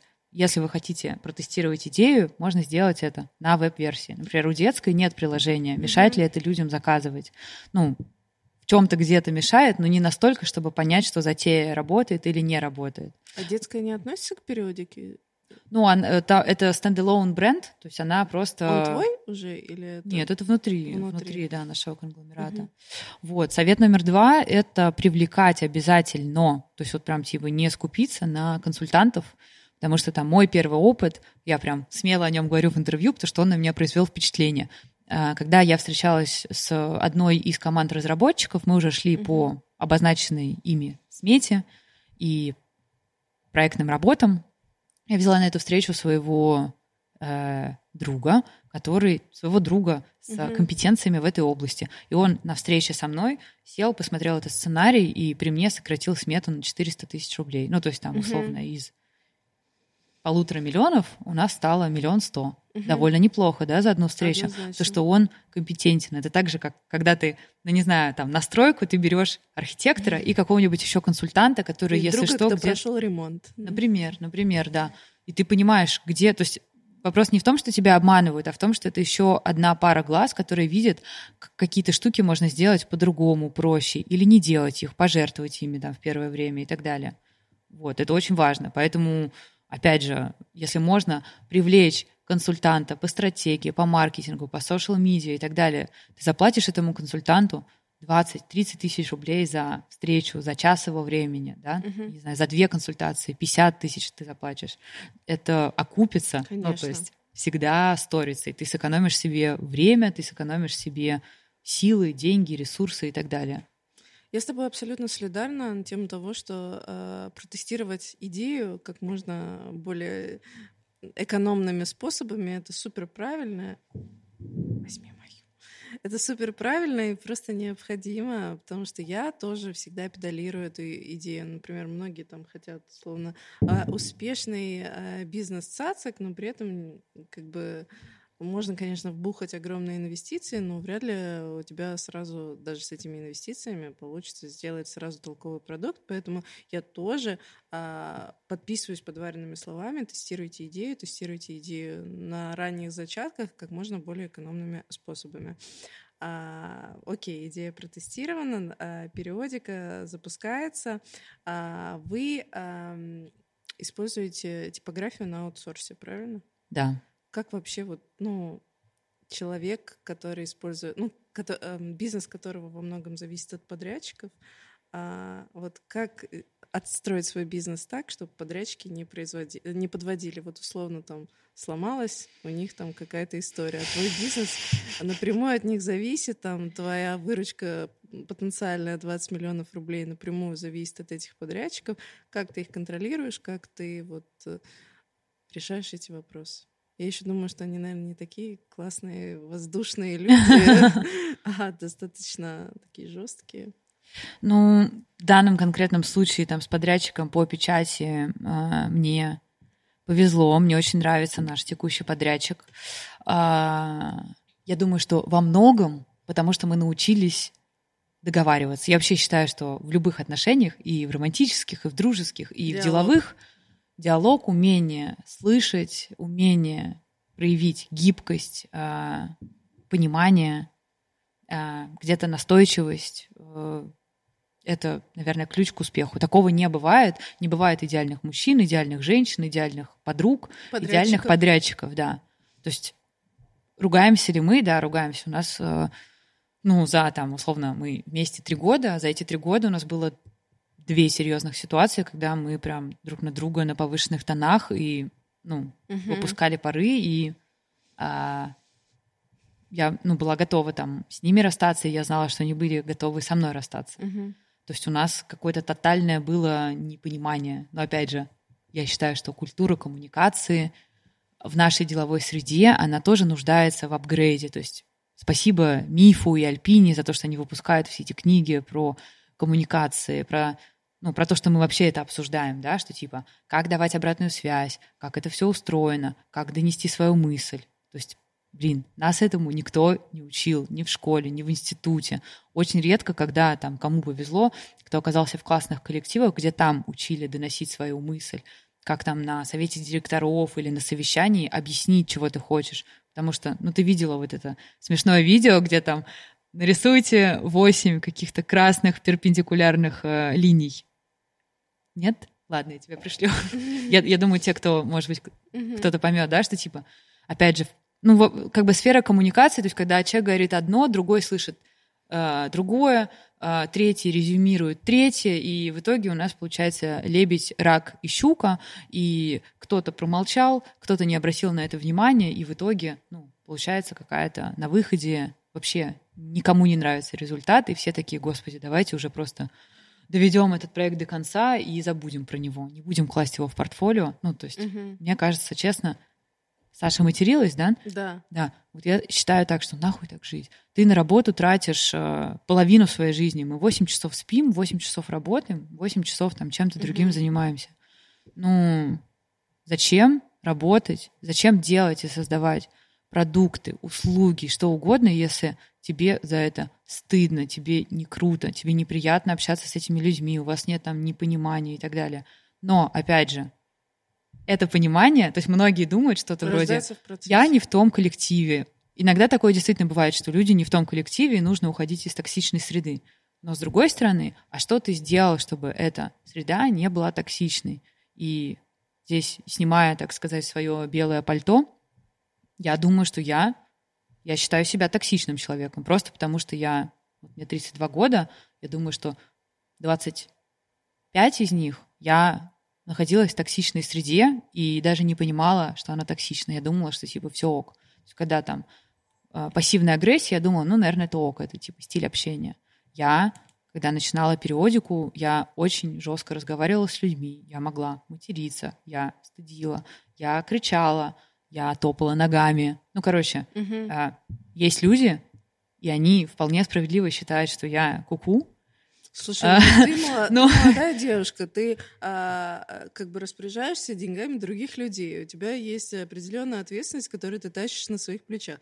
Мне кажется, а, во многом это все оправдано. Но для себя, например, я поняла, что я часто ору. Во-первых, mm-hmm. у меня есть два состояния, как у Сеттерс на наклейке написано. Работаю, ору. Вот у меня состояние работы, окей, все с ним понятно, но состояние ору у меня, как правило, потому что, ну, просто плакать в этот момент mm-hmm. не камильфо, например.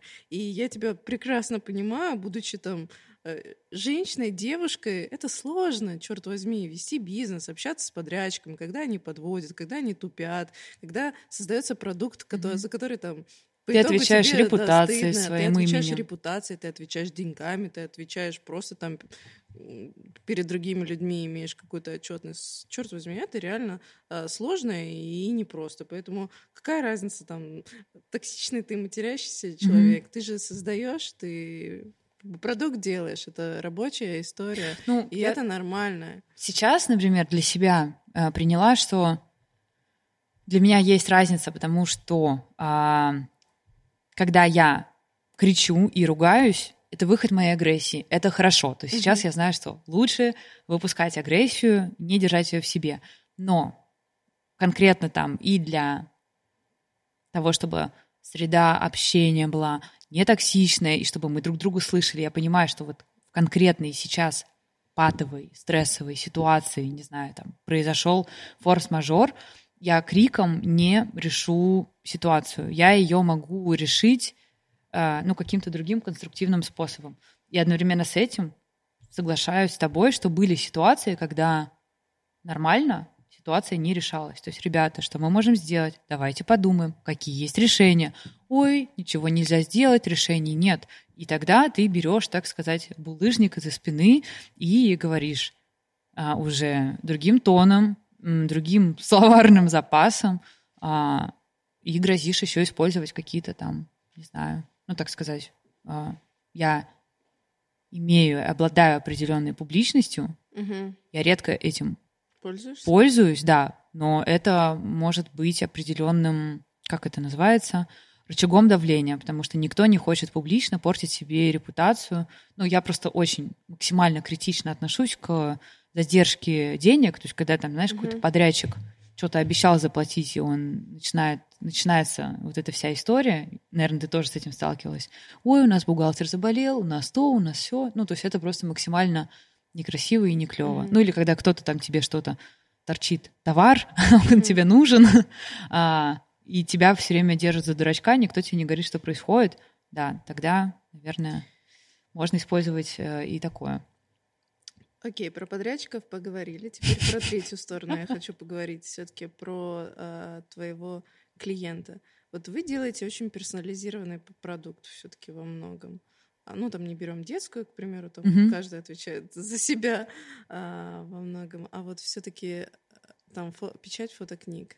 А, ну, то есть люди там сами что-то делают, сами заполняют. Просто у меня тоже есть персонализированный один продукт, mm-hmm. и всегда с ним а, больше всего а, негативной обратной связи в том плане, что точку не поставил mm-hmm. на гравировке. Ну, вы не да. заметили мою опечатку. Да, вы не заметили mm-hmm. мою опечатку. Я же написал там правильно, а там написано, например, mm-hmm. неправильно. Или я так, ну, в общем, люди думают, что они делают что-то одно, а, точнее, что они написали что-то одно, а они написали совершенно какие-то другие вещи. И, в общем, то есть работа с персонализацией в масштабах это очень сложно, а, как мне кажется. И тут очень должна быть большая работа с отработкой негатива и вообще с постобслуживанием. То есть тут не только продать нужно, mm-hmm. еще и сделать правильно. У тебя это как вообще? Ну, насколько это как бы вопрос подвешенного состояния, знаешь, или вы уже от, отладили какой-то прям четкий там скрипт работы с негативом, или вы как бы... А... У нас очень динамичное колесо обратной связи, угу. то есть как у нас это устроено. Если у пользователей возникает вопрос, то есть у нас два раза в неделю есть планерки, по понедельникам, по пятницам, и, так сказать, наш mm клиентский отдел а, это наша а, вообще золотые люди, входящее mm звено, чтобы мы понимали, что происходит, mm какие вопросы возникают у людей, что им непонятно, Соответственно, если пользователи о чем-то спросили директ или в почту, mm-hmm. по любым способам связи, что им что-то непонятно, мы думаем, так, пять человек сказали, что им непонятно. Куда нам, до... в каком моменте им непонятно? Давайте mm-hmm. добавим сюда текст, сюда текст, сюда напоминание, сюда уведомление. Mm-hmm. Мы сразу же отдаем это в разработку, добавляем, и после этого там через неделю спрашиваем, у нас сократилось число вопросов mm-hmm. по mm-hmm. этой теме. Да, сократилось, все стало понятно. Супер. И таким образом мы вот любые возникающие вопросы от нашей аудитории мы решаем. Другой важный момент — это касается, наверное, в принципе электронной коммерции, да, ожидание, реальность. Uh-huh. Я, ну, тоже uh-huh. там заметила, что вы стали снимать серьги на моделях, и это очень важно, uh-huh. потому что, блин, ты, да. заказывая там украшения, ты вообще не понимаешь, как ну, это, это будет от моей выглядеть. мы это не делали. Я же тоже как предприниматель расту условно. А, извини, Многие до сих пор не делают этого. То есть как бы, ну, не все украшения отсняты на человеке, например.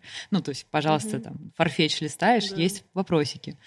Вот, соответственно, э, наша задача по максимуму создать, э, ну, то есть так, чтобы карточка товара и все сообщения, которые были угу. в диджитале представлены, чтобы они соответствовали реальности, чтобы у человека не оказалось завышенных ожиданий. Конечно, мы не можем отвечать за ожидания другого человека. Что происходит э, в голове у пользователя, я, ну, я не знаю. Если какой-то кейс у нас повторяется определенное количество раз, мы берем его в обработку и думаем, так, где и что мы пропустили, где мы можем донести до человека, до пользователя, что будет так, а не так.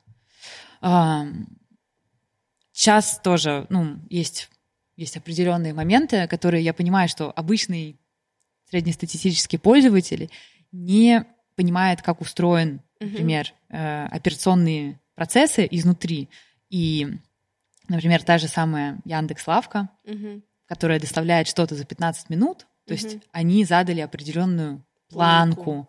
и тебе очень сложно своему пользователю объяснить, почему ты не можешь им за 15 минут, как Яндекс Лавка, да? да, доставить. И типа, ну, почему вы не можете мне привести это тут же сразу и так далее. А сколько времени сейчас у тебя на производство закладывается? А, ну вот если мы говорим про фотокниги, то два дня и доставка на ну, третий это день. очень быстро. Это нереально быстро. Ну, то есть это же персонализированная это, печать. Ну, понимаешь, это быстро. Это, это быстро. Ну, там, я не знаю, почему тебе кажется, что это быстро. Потому что кому-то кажется, что быстро это 15 минут.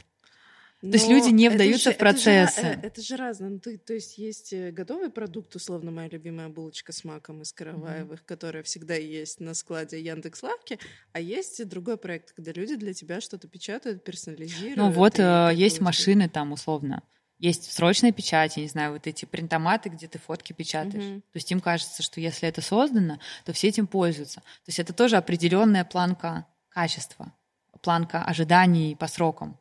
Вот. Э, ну, у нас есть технологические ограничения. Я очень тоже хочу делать быстрее, но там, к сожалению, техни- технологически, если книга не полежит под прессом, ну, чем больше часов она под ним полежит, тем угу. большее число лет она сохранится, например. Интересно. Ну, то есть она ночь должна отлежаться под э, прессом, под, ну, под, прессом угу. под своим весом и так далее. То есть есть определенные ограничивающие факторы, в которые я упираюсь. Но одновременно с этим есть и те, которые решаемы. Например, мы используем э, fulfillment, ну, то есть все наши книги, они отпечатались в типографии и упакованы там со всякими этими наклейками угу. для склада.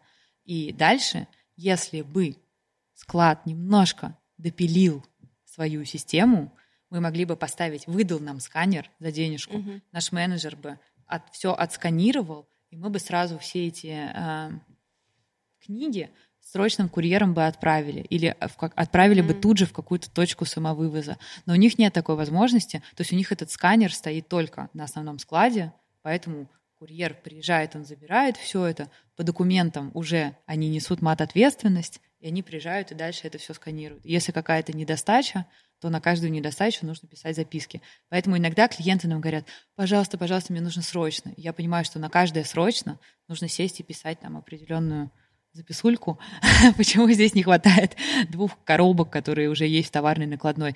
Люди не знают, что такое товарная накладная, они не знают, что такое там ну, все вот эти формы документа оборота и так далее.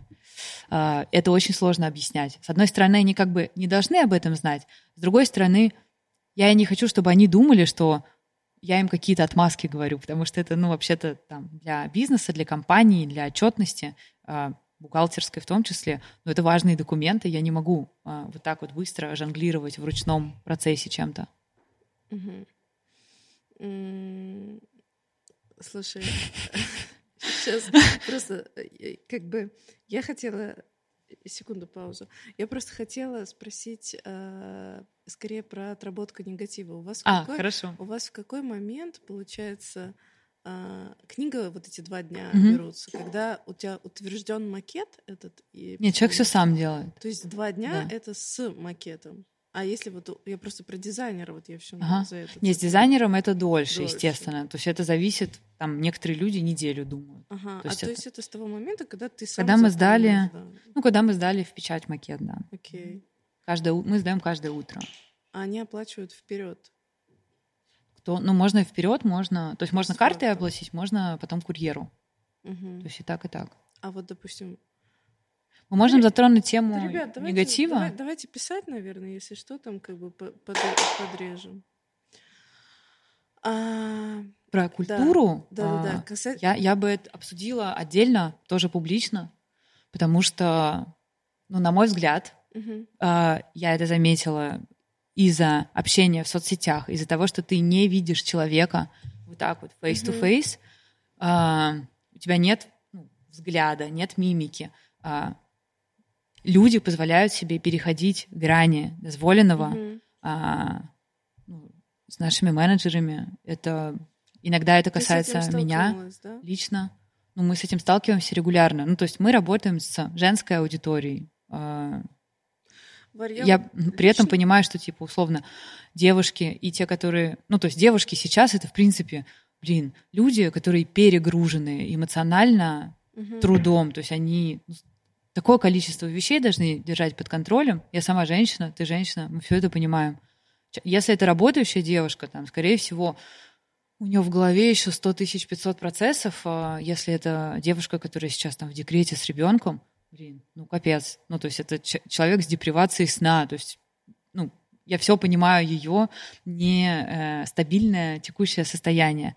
Но иногда вместо того, чтобы, ну, условно, попросить о поддержке, помощи или еще чем-то, я не знаю, что происходит mm-hmm. у человека, я понимаю, что он это делает не от, условно, хорошей жизни, не потому что он выспался, и он такой, типа, моя жизнь кайф, я так счастлив, пойду-ка наору на кого-нибудь, на ну, какого-нибудь менеджера. Я, я все это понимаю. Да, но с другой стороны есть какая-то все-таки культура общения, и тут нужно понимать, что а, даже общаясь с бизнесом, ты все равно общаешься не с ботом чаще всего, а с каким-то реальным человеком. И вот лично я давно хочу написать пост, и я вот с мужем обсуждала эту тему, потому что тут ты как бы балансируешь mm-hmm. а, на очень тонкой грани, а я действительно хочу как бы высказаться на эту тему, что э, как бы покупая у меня, ты не покупаешь меня.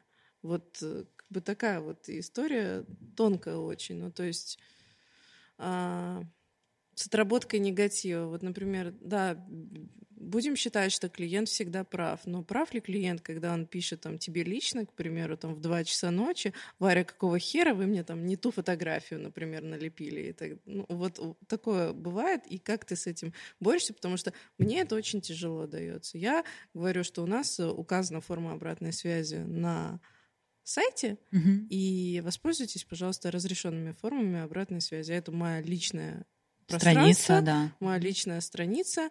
А, сейчас 12 ночи, а я мама и жена, и хочу отдыхать. И многие считают, что я, например, в этот момент не клиентоориентирована. Да, да, да.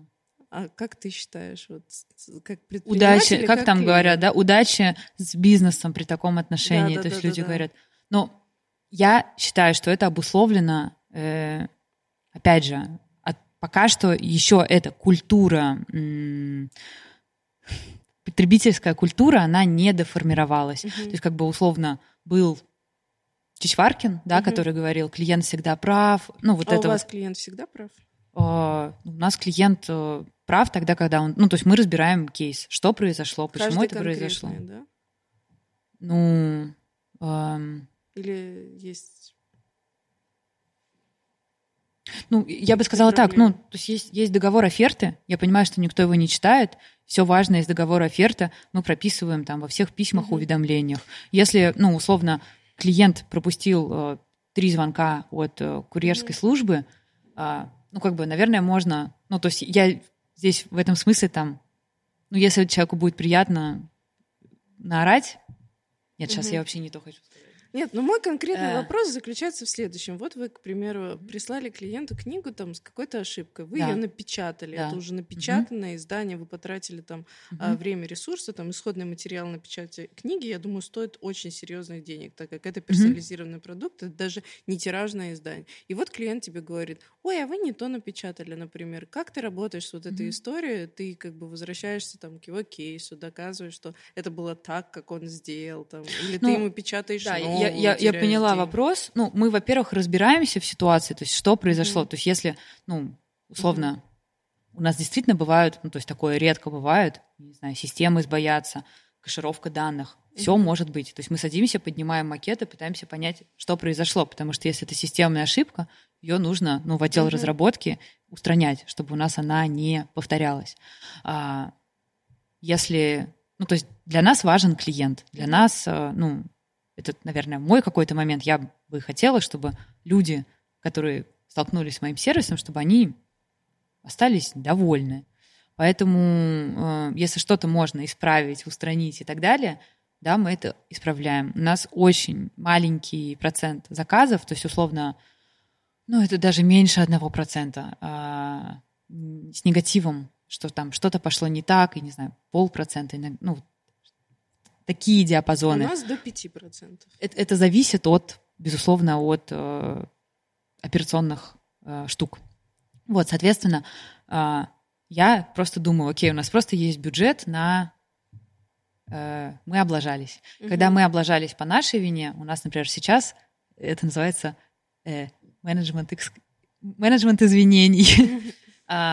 Мне самой очень не нравится, когда ты у кого-то заказываешь, компания налажала, и они говорят, ой-ой, давайте мы вам еще дадим промокод uh-huh. в нашей компании. Ну, то есть у тебя какое-то такое чувство, что типа, да, я вообще у вас больше не буду заказывать, да?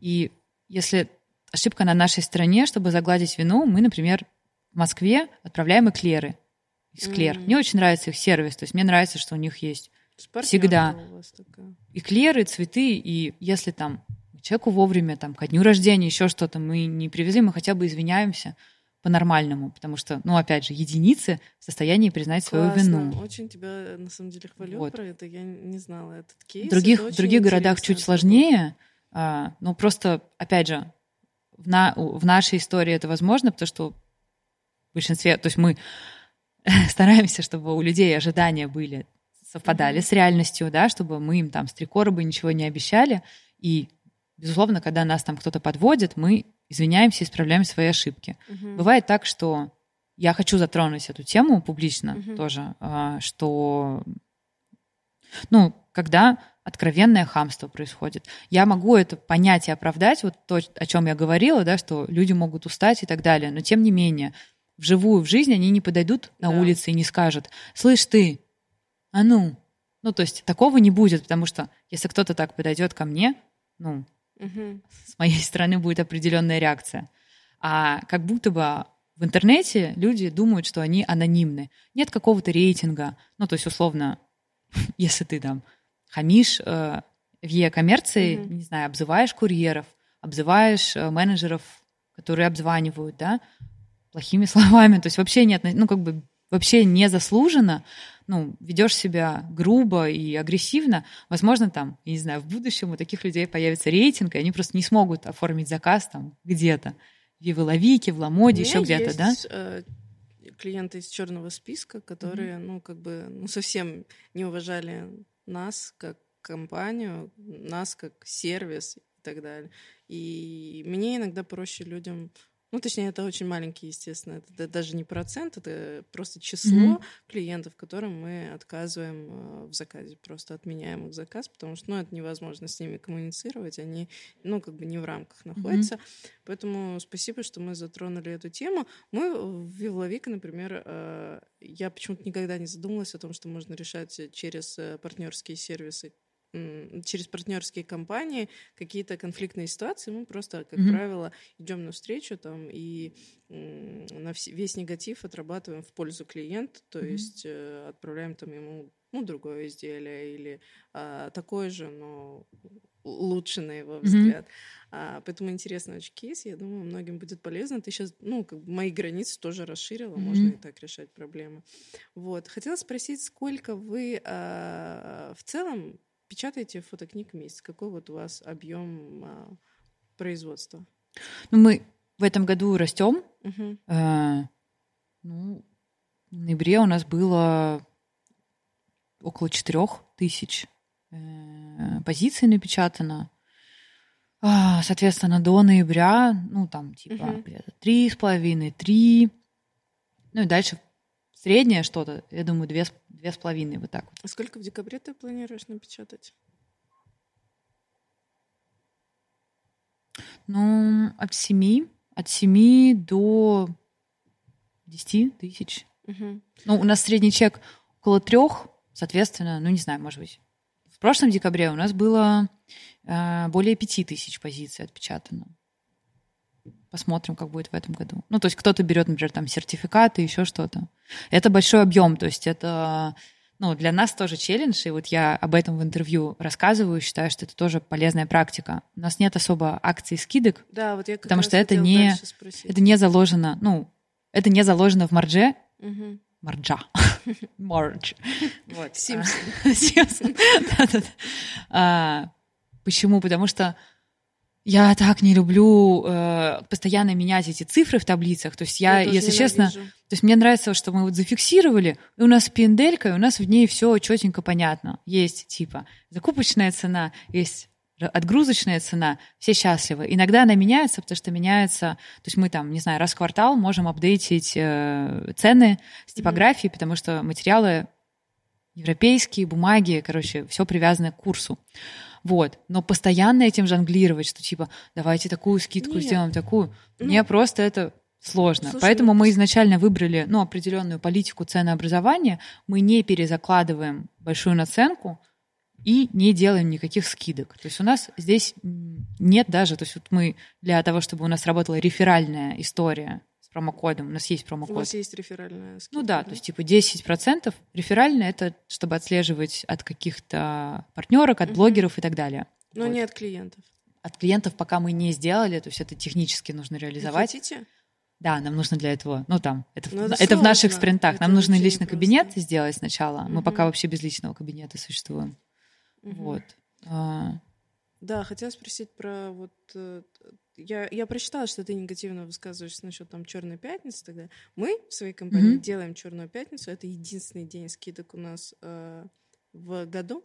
Мы ее делаем по той простой причине, потому что в рамках этой акции мы можем понять, где наши провалы, узкие места, да, где наши узкие места и в какой сфере нам нужно работать, потому что обрабатывать по 500 заказов в день это вообще нифига не просто. Да, для этого важно да. увидеть, да. где а узкие как места. ты видишь да. эти э, узкие места, если вот ты, ну, как бы... Вот я как раз, э, да, с этого начала. И, во-первых, хочу сказать про Черную пятницу, что очень мало кто делает ее честной, потому что это что да. делают бренды? Они это такие, да. давайте поднимем цены типа на 30% и сделаем скидку на 35%. Угу. Ну, как бы, к чему это?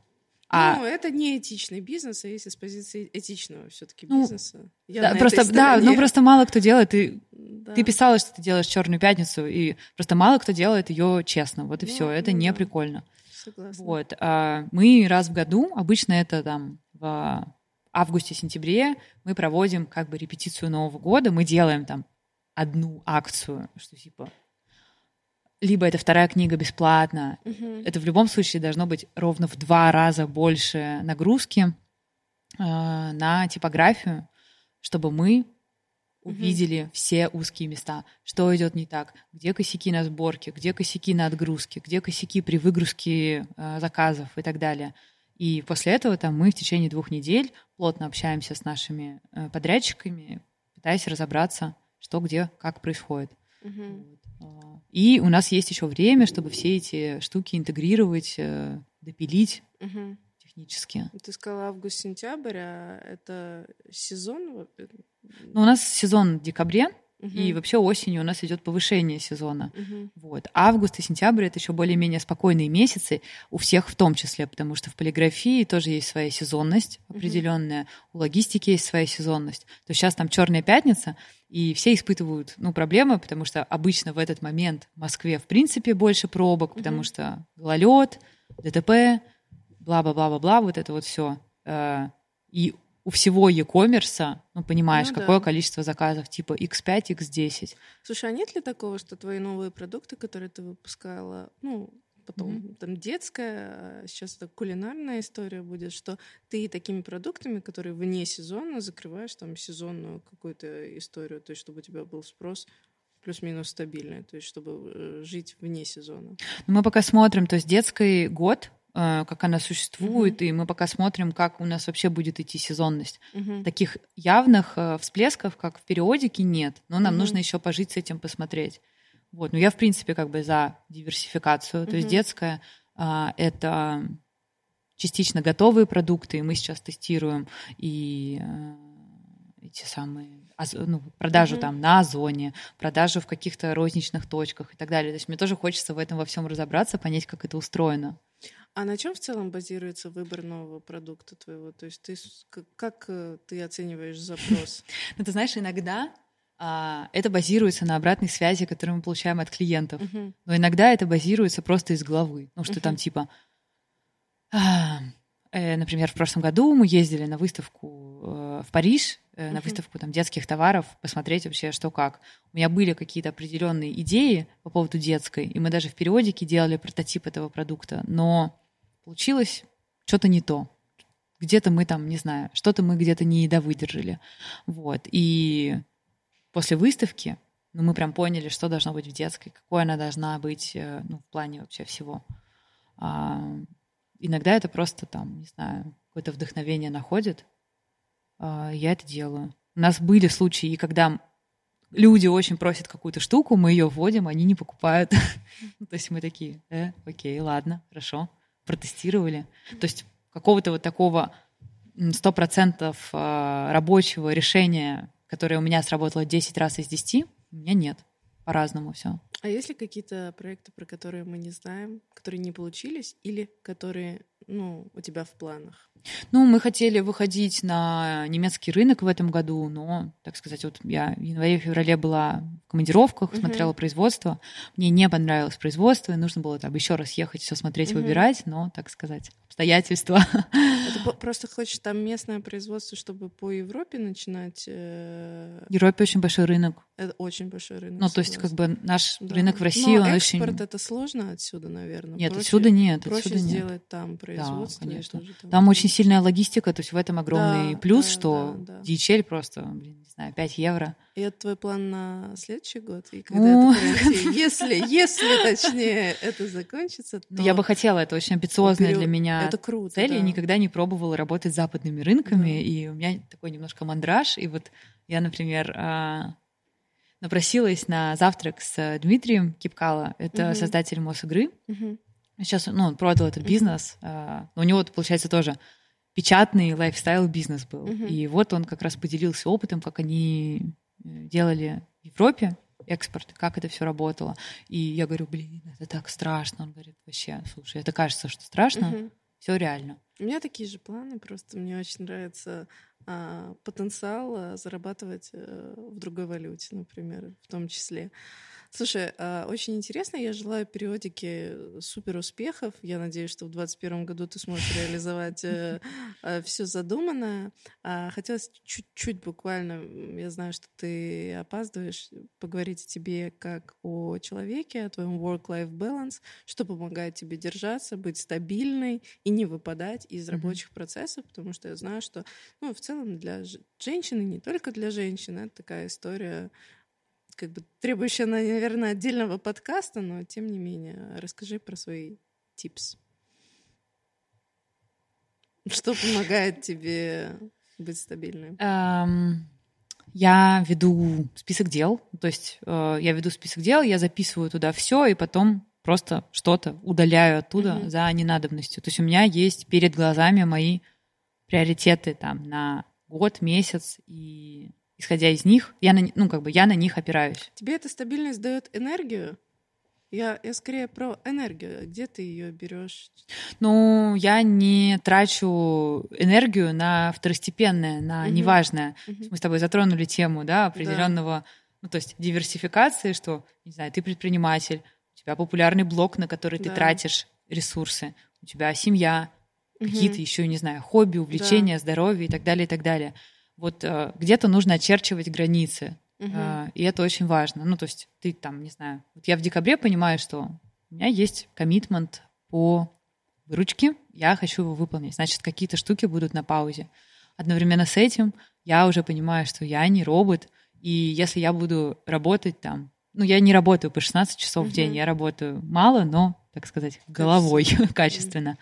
При этом я понимаю, что чтобы качественно работать, нужно качественно отдыхать. Uh я там писала в блоге, у меня есть определенные проблемки с, со спонтанностью, потому что я люблю, чтобы mm-hmm. там все было спланировано и четко, но при этом э, ну, у меня перекос в эту сторону, mm-hmm. мне нужно добирать какими-то спонтанными делами. Поэтому я понимаю, что я должна оставлять в своем расписании окна, свободное mm-hmm. время для того, чтобы я могла либо ничего не делать, либо там куда-то сорваться а, на какое-нибудь приключение. То есть это тоже нужно, если не запланировать, то хотя бы иметь степень гибкости для этого, чтобы это шло там не в ущерб работе, не в ущерб сну, к примеру. Вот. А, ты, запланированная ты... спонтанность, мне кажется, немного. Нет, ну а как? Как? Ну, я согласна, да. Но у меня в моей жизни вообще уже давно нет спонтанности, если что. У меня все жестком планировании идет, ну, потому что тут есть Не, ну, определенное отягощающее, а, прекрасное обстоятельство. А, но а в целом, вот что именно тебе дает ресурс. Это там, я не знаю, к примеру, встреча с подругами, там, бокал красного, там, качественный, я не знаю, ну ладно, сон это про всех. А, качественный а, сон. А конкретно вот про тебя. Забота о себе, шопинг. А. Шопинг. А, ну, я, то есть, все, что мне там в какой-то момент доставило радость, mm-hmm. я это либо записываю, либо держу где-то в голове на случай нересурсного состояния. А, ну, то есть, mm-hmm. во-первых, все это нужно практиковать а, иногда, да, чтобы восполнять себя, не доводить себя до выгорания. Вот. А во-вторых, если вдруг прям чувствуется резкая усталость, ну, какие-то радикальные меры, да, принимать по отдыху. А... Тоже много про это читаю, потому что считаю, что наша психика не совсем готова к тем нагрузкам, с которыми мы сейчас сталкиваемся, когда ты всегда э, онлайн, и mm-hmm. одновременно с этим ты переключаешься между десятком дел, и там ты за день принимаешь тысячу микрорешений. То есть мы просто еще, ну, эволюционно, наверное, не адаптировались к такому количеству, к такому потоку. И при этом ты, с одной стороны, как бы кажется, что так просто, ну, у меня mm-hmm. там выключены уведомления, и кажется, что вот все можно взять и убрать телефон. Но с другой стороны, это не так просто, как не кажется. Это, потому что есть самое сложное это дозировать. Uh-huh. То есть очень легко там от чего-то отказаться, сказать чему-то радикальное нет. И самое сложное это типа умеренность. Когда uh-huh. ты пользуешься телефоном, но в моменте ты умеренно им пользуешься, ты не залипаешь uh-huh. туда, не отвлекаешься yeah. там на, не знаю, условно. Зашла проверить yeah. почту, ответить на письмо, час залипла там в Инстаграме uh-huh. где-то. Я думаю, каждый себя на этом ловил, я в том числе, и не исключение здесь. Варь, ты очень много э, говорила в течение нашего подкаста про чтение, про книги в целом. Я воспользуюсь возможностью. Ты действительно, ну, эксперт в этой области, так точно. Посоветуй, пожалуйста, три книги для девушек-предпринимателей, которые помогут им в чем-то, на твой взгляд, необходимым. Если выбираешь связать свою жизнь с бизнесом. Ну, про бизнес, литературу я бы сказала, что это а, ну, какие-то основные я назову, да, потому mm-hmm. что все очень быстро меняется. То есть mm-hmm. нет смысла читать. На сегодняшний да. день мы выйдем достаточно скоро. А, я думаю, что это семь навыков высокоэффективных людей. Не только про бизнес, вообще про все. Про ну, про отношение к делам. А, это «Поток», Мгм. Михай Чиксент-Михай, и это Lean Startup. То есть, мне кажется, вот эти три книги, они очень, ну, дают такую базу а, того, как организовывать свое ресурсное состояние и сфокусированность. Мне очень нравится книга по тайм-менеджменту «Сделай это завтра». Мгм. Вот она как раз актуальна. То есть я бы сказала, что там Глеб Архангельский, он уже не такой актуальный, как эта книга. Она Мгм. вот про нашу реальность. А, Ну и дальше по запросу. То есть я не знаю, какие-то книги там выходят про agile, про, не знаю, книги каких-то выдающихся предпринимателей, э, кому что нравится, кому какая область близка. А, Я думаю, что здесь просто классно регулярно следить за новинками и читать их. То есть если есть запрос на маркетинг, ты прокачиваешь маркетинг. Если есть запрос на продажи, прокачиваешь продажи. Если ты делаешь какой-то, э, не знаю, премиальный продукт, стоит искать э, книги, а лучше, конечно, не книги, а подкасты и статьи, Мгм. ну, так сказать, людей, которые в этой же среде работают. Потому что ну, я из подкастов намного больше беру идей, чем из книги, и это намного быстрее. Варя, ты читаешь чужие истории успехов? Ну, здесь, видишь, смотря что считать историей успеха. Я не думаю, Ну, что я просто- сейчас историю успеха рассказала, да? Нет, Или нет, что нет, кто-то... э, Я, я не столько об этом, Ага. просто вот насколько тебе интересно читать там путь др- других предпринимателей, к примеру, или это как бы включается там какое-то сравнение, там, М, или, или насколько это, на твой взгляд, вообще в целом полезно. Например, я периодически люблю залипнуть там в интервью какого-то успешного человека и поймать такую порцию вдохновения. Я не, не копирую опыт, Мгм. как правило, чужих. Мне наоборот нравится, точнее, опыт чужой. Мне наоборот нравится делать все по-своему, но насколько как бы это вообще ну, полезно там читать, на твой взгляд? Я, чужой ду- опыт? да, я думаю, полезно. То есть э, это, ну, даже вот есть там э, в коучинге такое упражнение, что ты э, представляешь, а как бы поступил на твоем месте, например, такой-то человек М. или такой-то человек. И, ну, круто иметь таких людей в голове, чтобы как-то мысленно вот к ним обратиться, чтобы, Мгм. а что бы в моей ситуации сделал такое-то. Классно искать разных героев, то есть, ну, опять же, там, из подкастов, из интервью, мне тоже иногда кто-то нравится, и я могу Мгм. сесть и посмотреть там Залипнуть. ну, почитать подкасты, послушать интервью. А, обычно это под запрос. То есть у меня есть какой-то запрос, например, там, блин, хочется прокачать контентную составляющую, Мгм. что же мы с ней сделаем? Вот. А, а вот я, я просто не называю это внутри себя историями успеха. То есть история мгм. успеха для меня это немножко такие ам, переписанные истории, когда ну, люди там в Мгм. интернете про себя говорят одно, ну, то есть говорят правду, но не всю, и какая-то вот такая происходит жонглирование данными, а, потому что, ну, я честно верю, что история, история успеха, она невозможна без истории провала, потому что а Мгм. как ты свой опыт получишь? Естественно, это какой-то там встал, упал, встал, упал, встал, упал. Главное, чтобы подъемов было на одно больше, чем падений. Вот и все.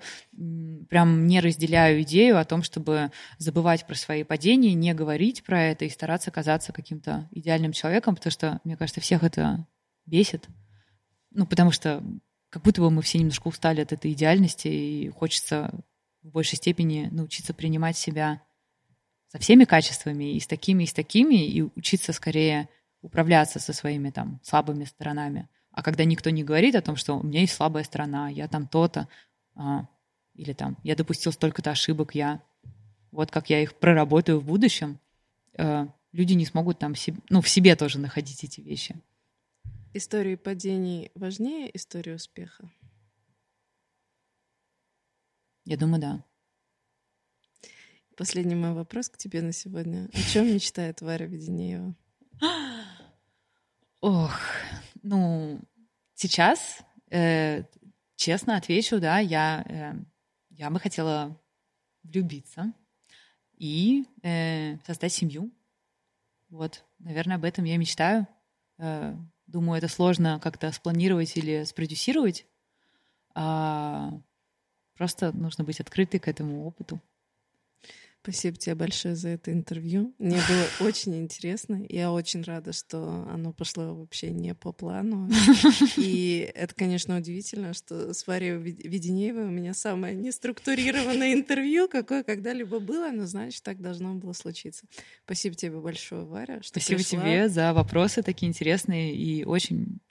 Ну, я тебе это сказала до записи, что вообще очень здорово, что ты это делаешь. Это очень ресурсно, и тут все, кто на нас смотрит, они не видят mm-hmm. всего, что находится здесь за кадром, куча людей, куча оборудования. Вот. Э, спасибо, что ты находишь на это ресурс.